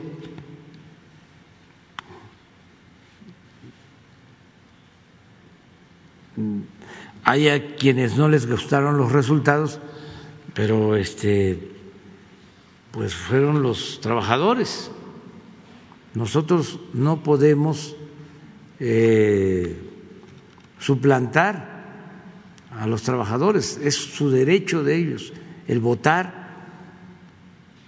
No es como antes de que el gobierno proponía a un candidato y este influía o permitía que se apoyara a ese candidato porque era el oficial. Eso ya no hay, no existe. Ya eh, se llevan a cabo estos procesos y se tiene que hacer respetar el voto libre, secreto, directo. Y debe de entenderse también que son procesos. Apenas se empiezan a iniciar, a comenzar estos procesos. Va a llevar tiempo y hay que seguir luchando para democratizar los sindicatos para democratizar por entero la vida pública del país. Son procesos. Entonces, ahora que ya se eligió al nuevo eh, dirigente, yo creo que debe de recibirlo el director de Pemex, pues es la autoridad que tiene que ver con la representación de los trabajadores, es donde se firma el contrato colectivo o se revisa el contrato colectivo. Yo no creo que haya ningún problema para que el director de Pemex lo reciba y si hay posibilidades, si hay tiempo, yo lo recibiría más adelante. Cuando la agenda lo, lo permita y sea eh, importante, porque ahora van bien las cosas en Pemex, los trabajadores están ayudando, no hay bloqueo de los dirigentes, sino aquí ya los, lo estaría yo diciendo, no, este, yo estoy visitando las plantas, estoy visitando las refinerías y ahí están los trabajadores y ahí están los técnicos y estamos trabajando muy bien. Si hubiese una emergencia, alguna cosa necesaria, urgente, pues claro que nos reunimos, pero yo recomendaría que se estableciera comunicación más estrecha con el director de Pemex. Perfecto. Y finalmente, eh, ya este, hice la compra de mi eh, boleto de la lotería para el próximo sorteo y si usted me lo permite, quisiera donarlo para la asistencia pública en un momento dado si sale ganador este billete. A ver, tráeme. ¿Cuál es?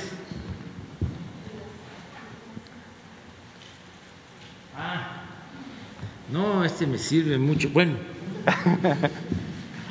ahora eh, es muy importante que nos ayuden, que nos sigan ayudando. Eh, es un terreno, ya conocen ustedes la historia, que compraron en el gobierno de Calderón, que lo pagaron en 120 millones de dólares.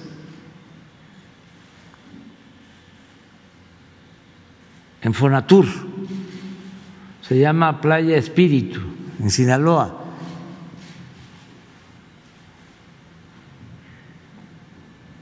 Era el rancho del finado Antonio Toledo Corro. Entonces, estaba eh, sobrevalorado. Estaba un señor Gómez Mon en Fonatur. Y se quedó ahí en el abandono y muy caro, 120 millones de dólares. Pero recientemente se hizo otro avalúo y pasó a 250 millones de dólares, porque se le sumó todo lo que supuestamente invirtieron y ya es una cantidad de alrededor de cinco mil millones de pesos. Entonces, ninguna empresa turística quiso adquirirlo y se tomó la decisión porque es un bien que está costando su mantenimiento sin beneficios y hay que estar aportando del presupuesto. Entonces se decidió venderlo por partes, fraccionarlo. O mejor dicho, rifarlo, que el que quiera tenga su lote ahí en la playa. Y ya se hizo el primer sorteo y este es el segundo. En el primero creo que salieron de utilidad como 60 millones, pero se va a seguir este, rifando hasta que se tenga el mayor, la mayor cantidad de, de dinero. Y para que la gente de Sinaloa no se inconforme, porque el terreno está en Sinaloa, se decidió que lo que se obtenga de la rifa se utilice en la construcción de la presa de Santa María, que está en Sinaloa, muy cerca de donde está este terreno, porque al Rosario, Sinaloa, Escuinapa, les falta agua. Y además se están haciendo distritos, se está haciendo un distrito de riego, se están haciendo canales en beneficio de los productores de esos municipios. Entonces yo llamo a la gente que sí puede este, comprar su cachito. ¿Cuánto es? 200 pesos. 200 pesos, pues que ayude. Y además se pueden sacar su terreno allá en la playa para que pongan su pongan su, su casita Su hamaca. y si cuelguen su hamaca. Ah, es para nosotros. ¿Qué, qué tienes? A ver, ¿qué dice Diego?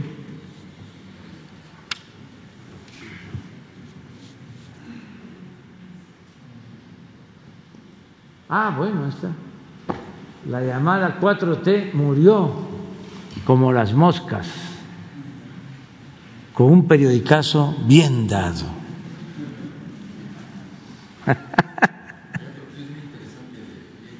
A ver, ¿cuál es el otro?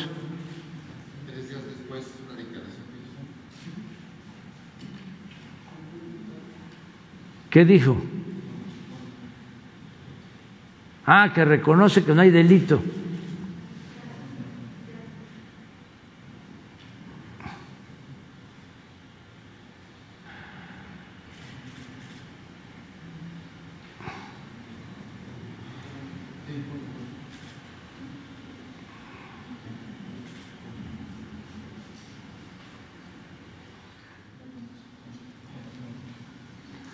Ya. Está la línea telefónica, y lo agradezco mucho también, eh, Diego Fernández de Ceballos. Por supuesto, imprescindible con su bitácora desde la resistencia.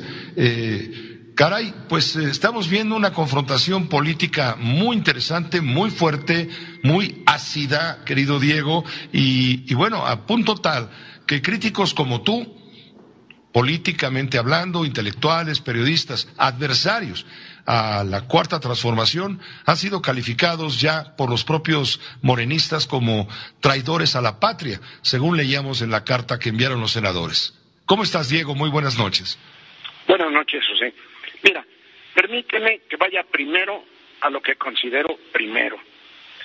Lo cierto es que hasta hoy no está demostrada la existencia de una ilegalidad o de un delito en la investigación dada a conocer por Mexicanos contra la corrupción y la impunidad y por Loret de Mola en eh, Latinus sobre la vida del hijo y la nuera de López Obrador en Houston. No está probado hoy la existencia de una ilegalidad o un delito de tales personas. Está la línea telefónica. Ya, párale, párale, párale. Bueno, nos vemos entonces, nos vemos mañana. Sí, ya llegó. Sí, ya lo, ya lo dijimos. Se comenta que va a haber eh, eh, personas latinoamericanas, aparte de mexicanas, en ese avión de regreso. Sí, sí, se está viendo, pero más tarde les pueden informar. Más tarde, la Secretaría de la Defensa este, y Relaciones Exteriores, les informo. Pues tengo con los del Gabriel Orozco, eh, la jefa de gobierno, y tengo bastante actividad.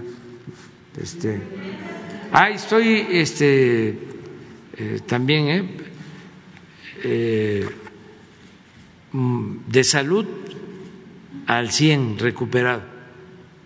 Este, estoy además practicando de nuevo béisbol y ya estoy bateando de nuevo arriba de 300.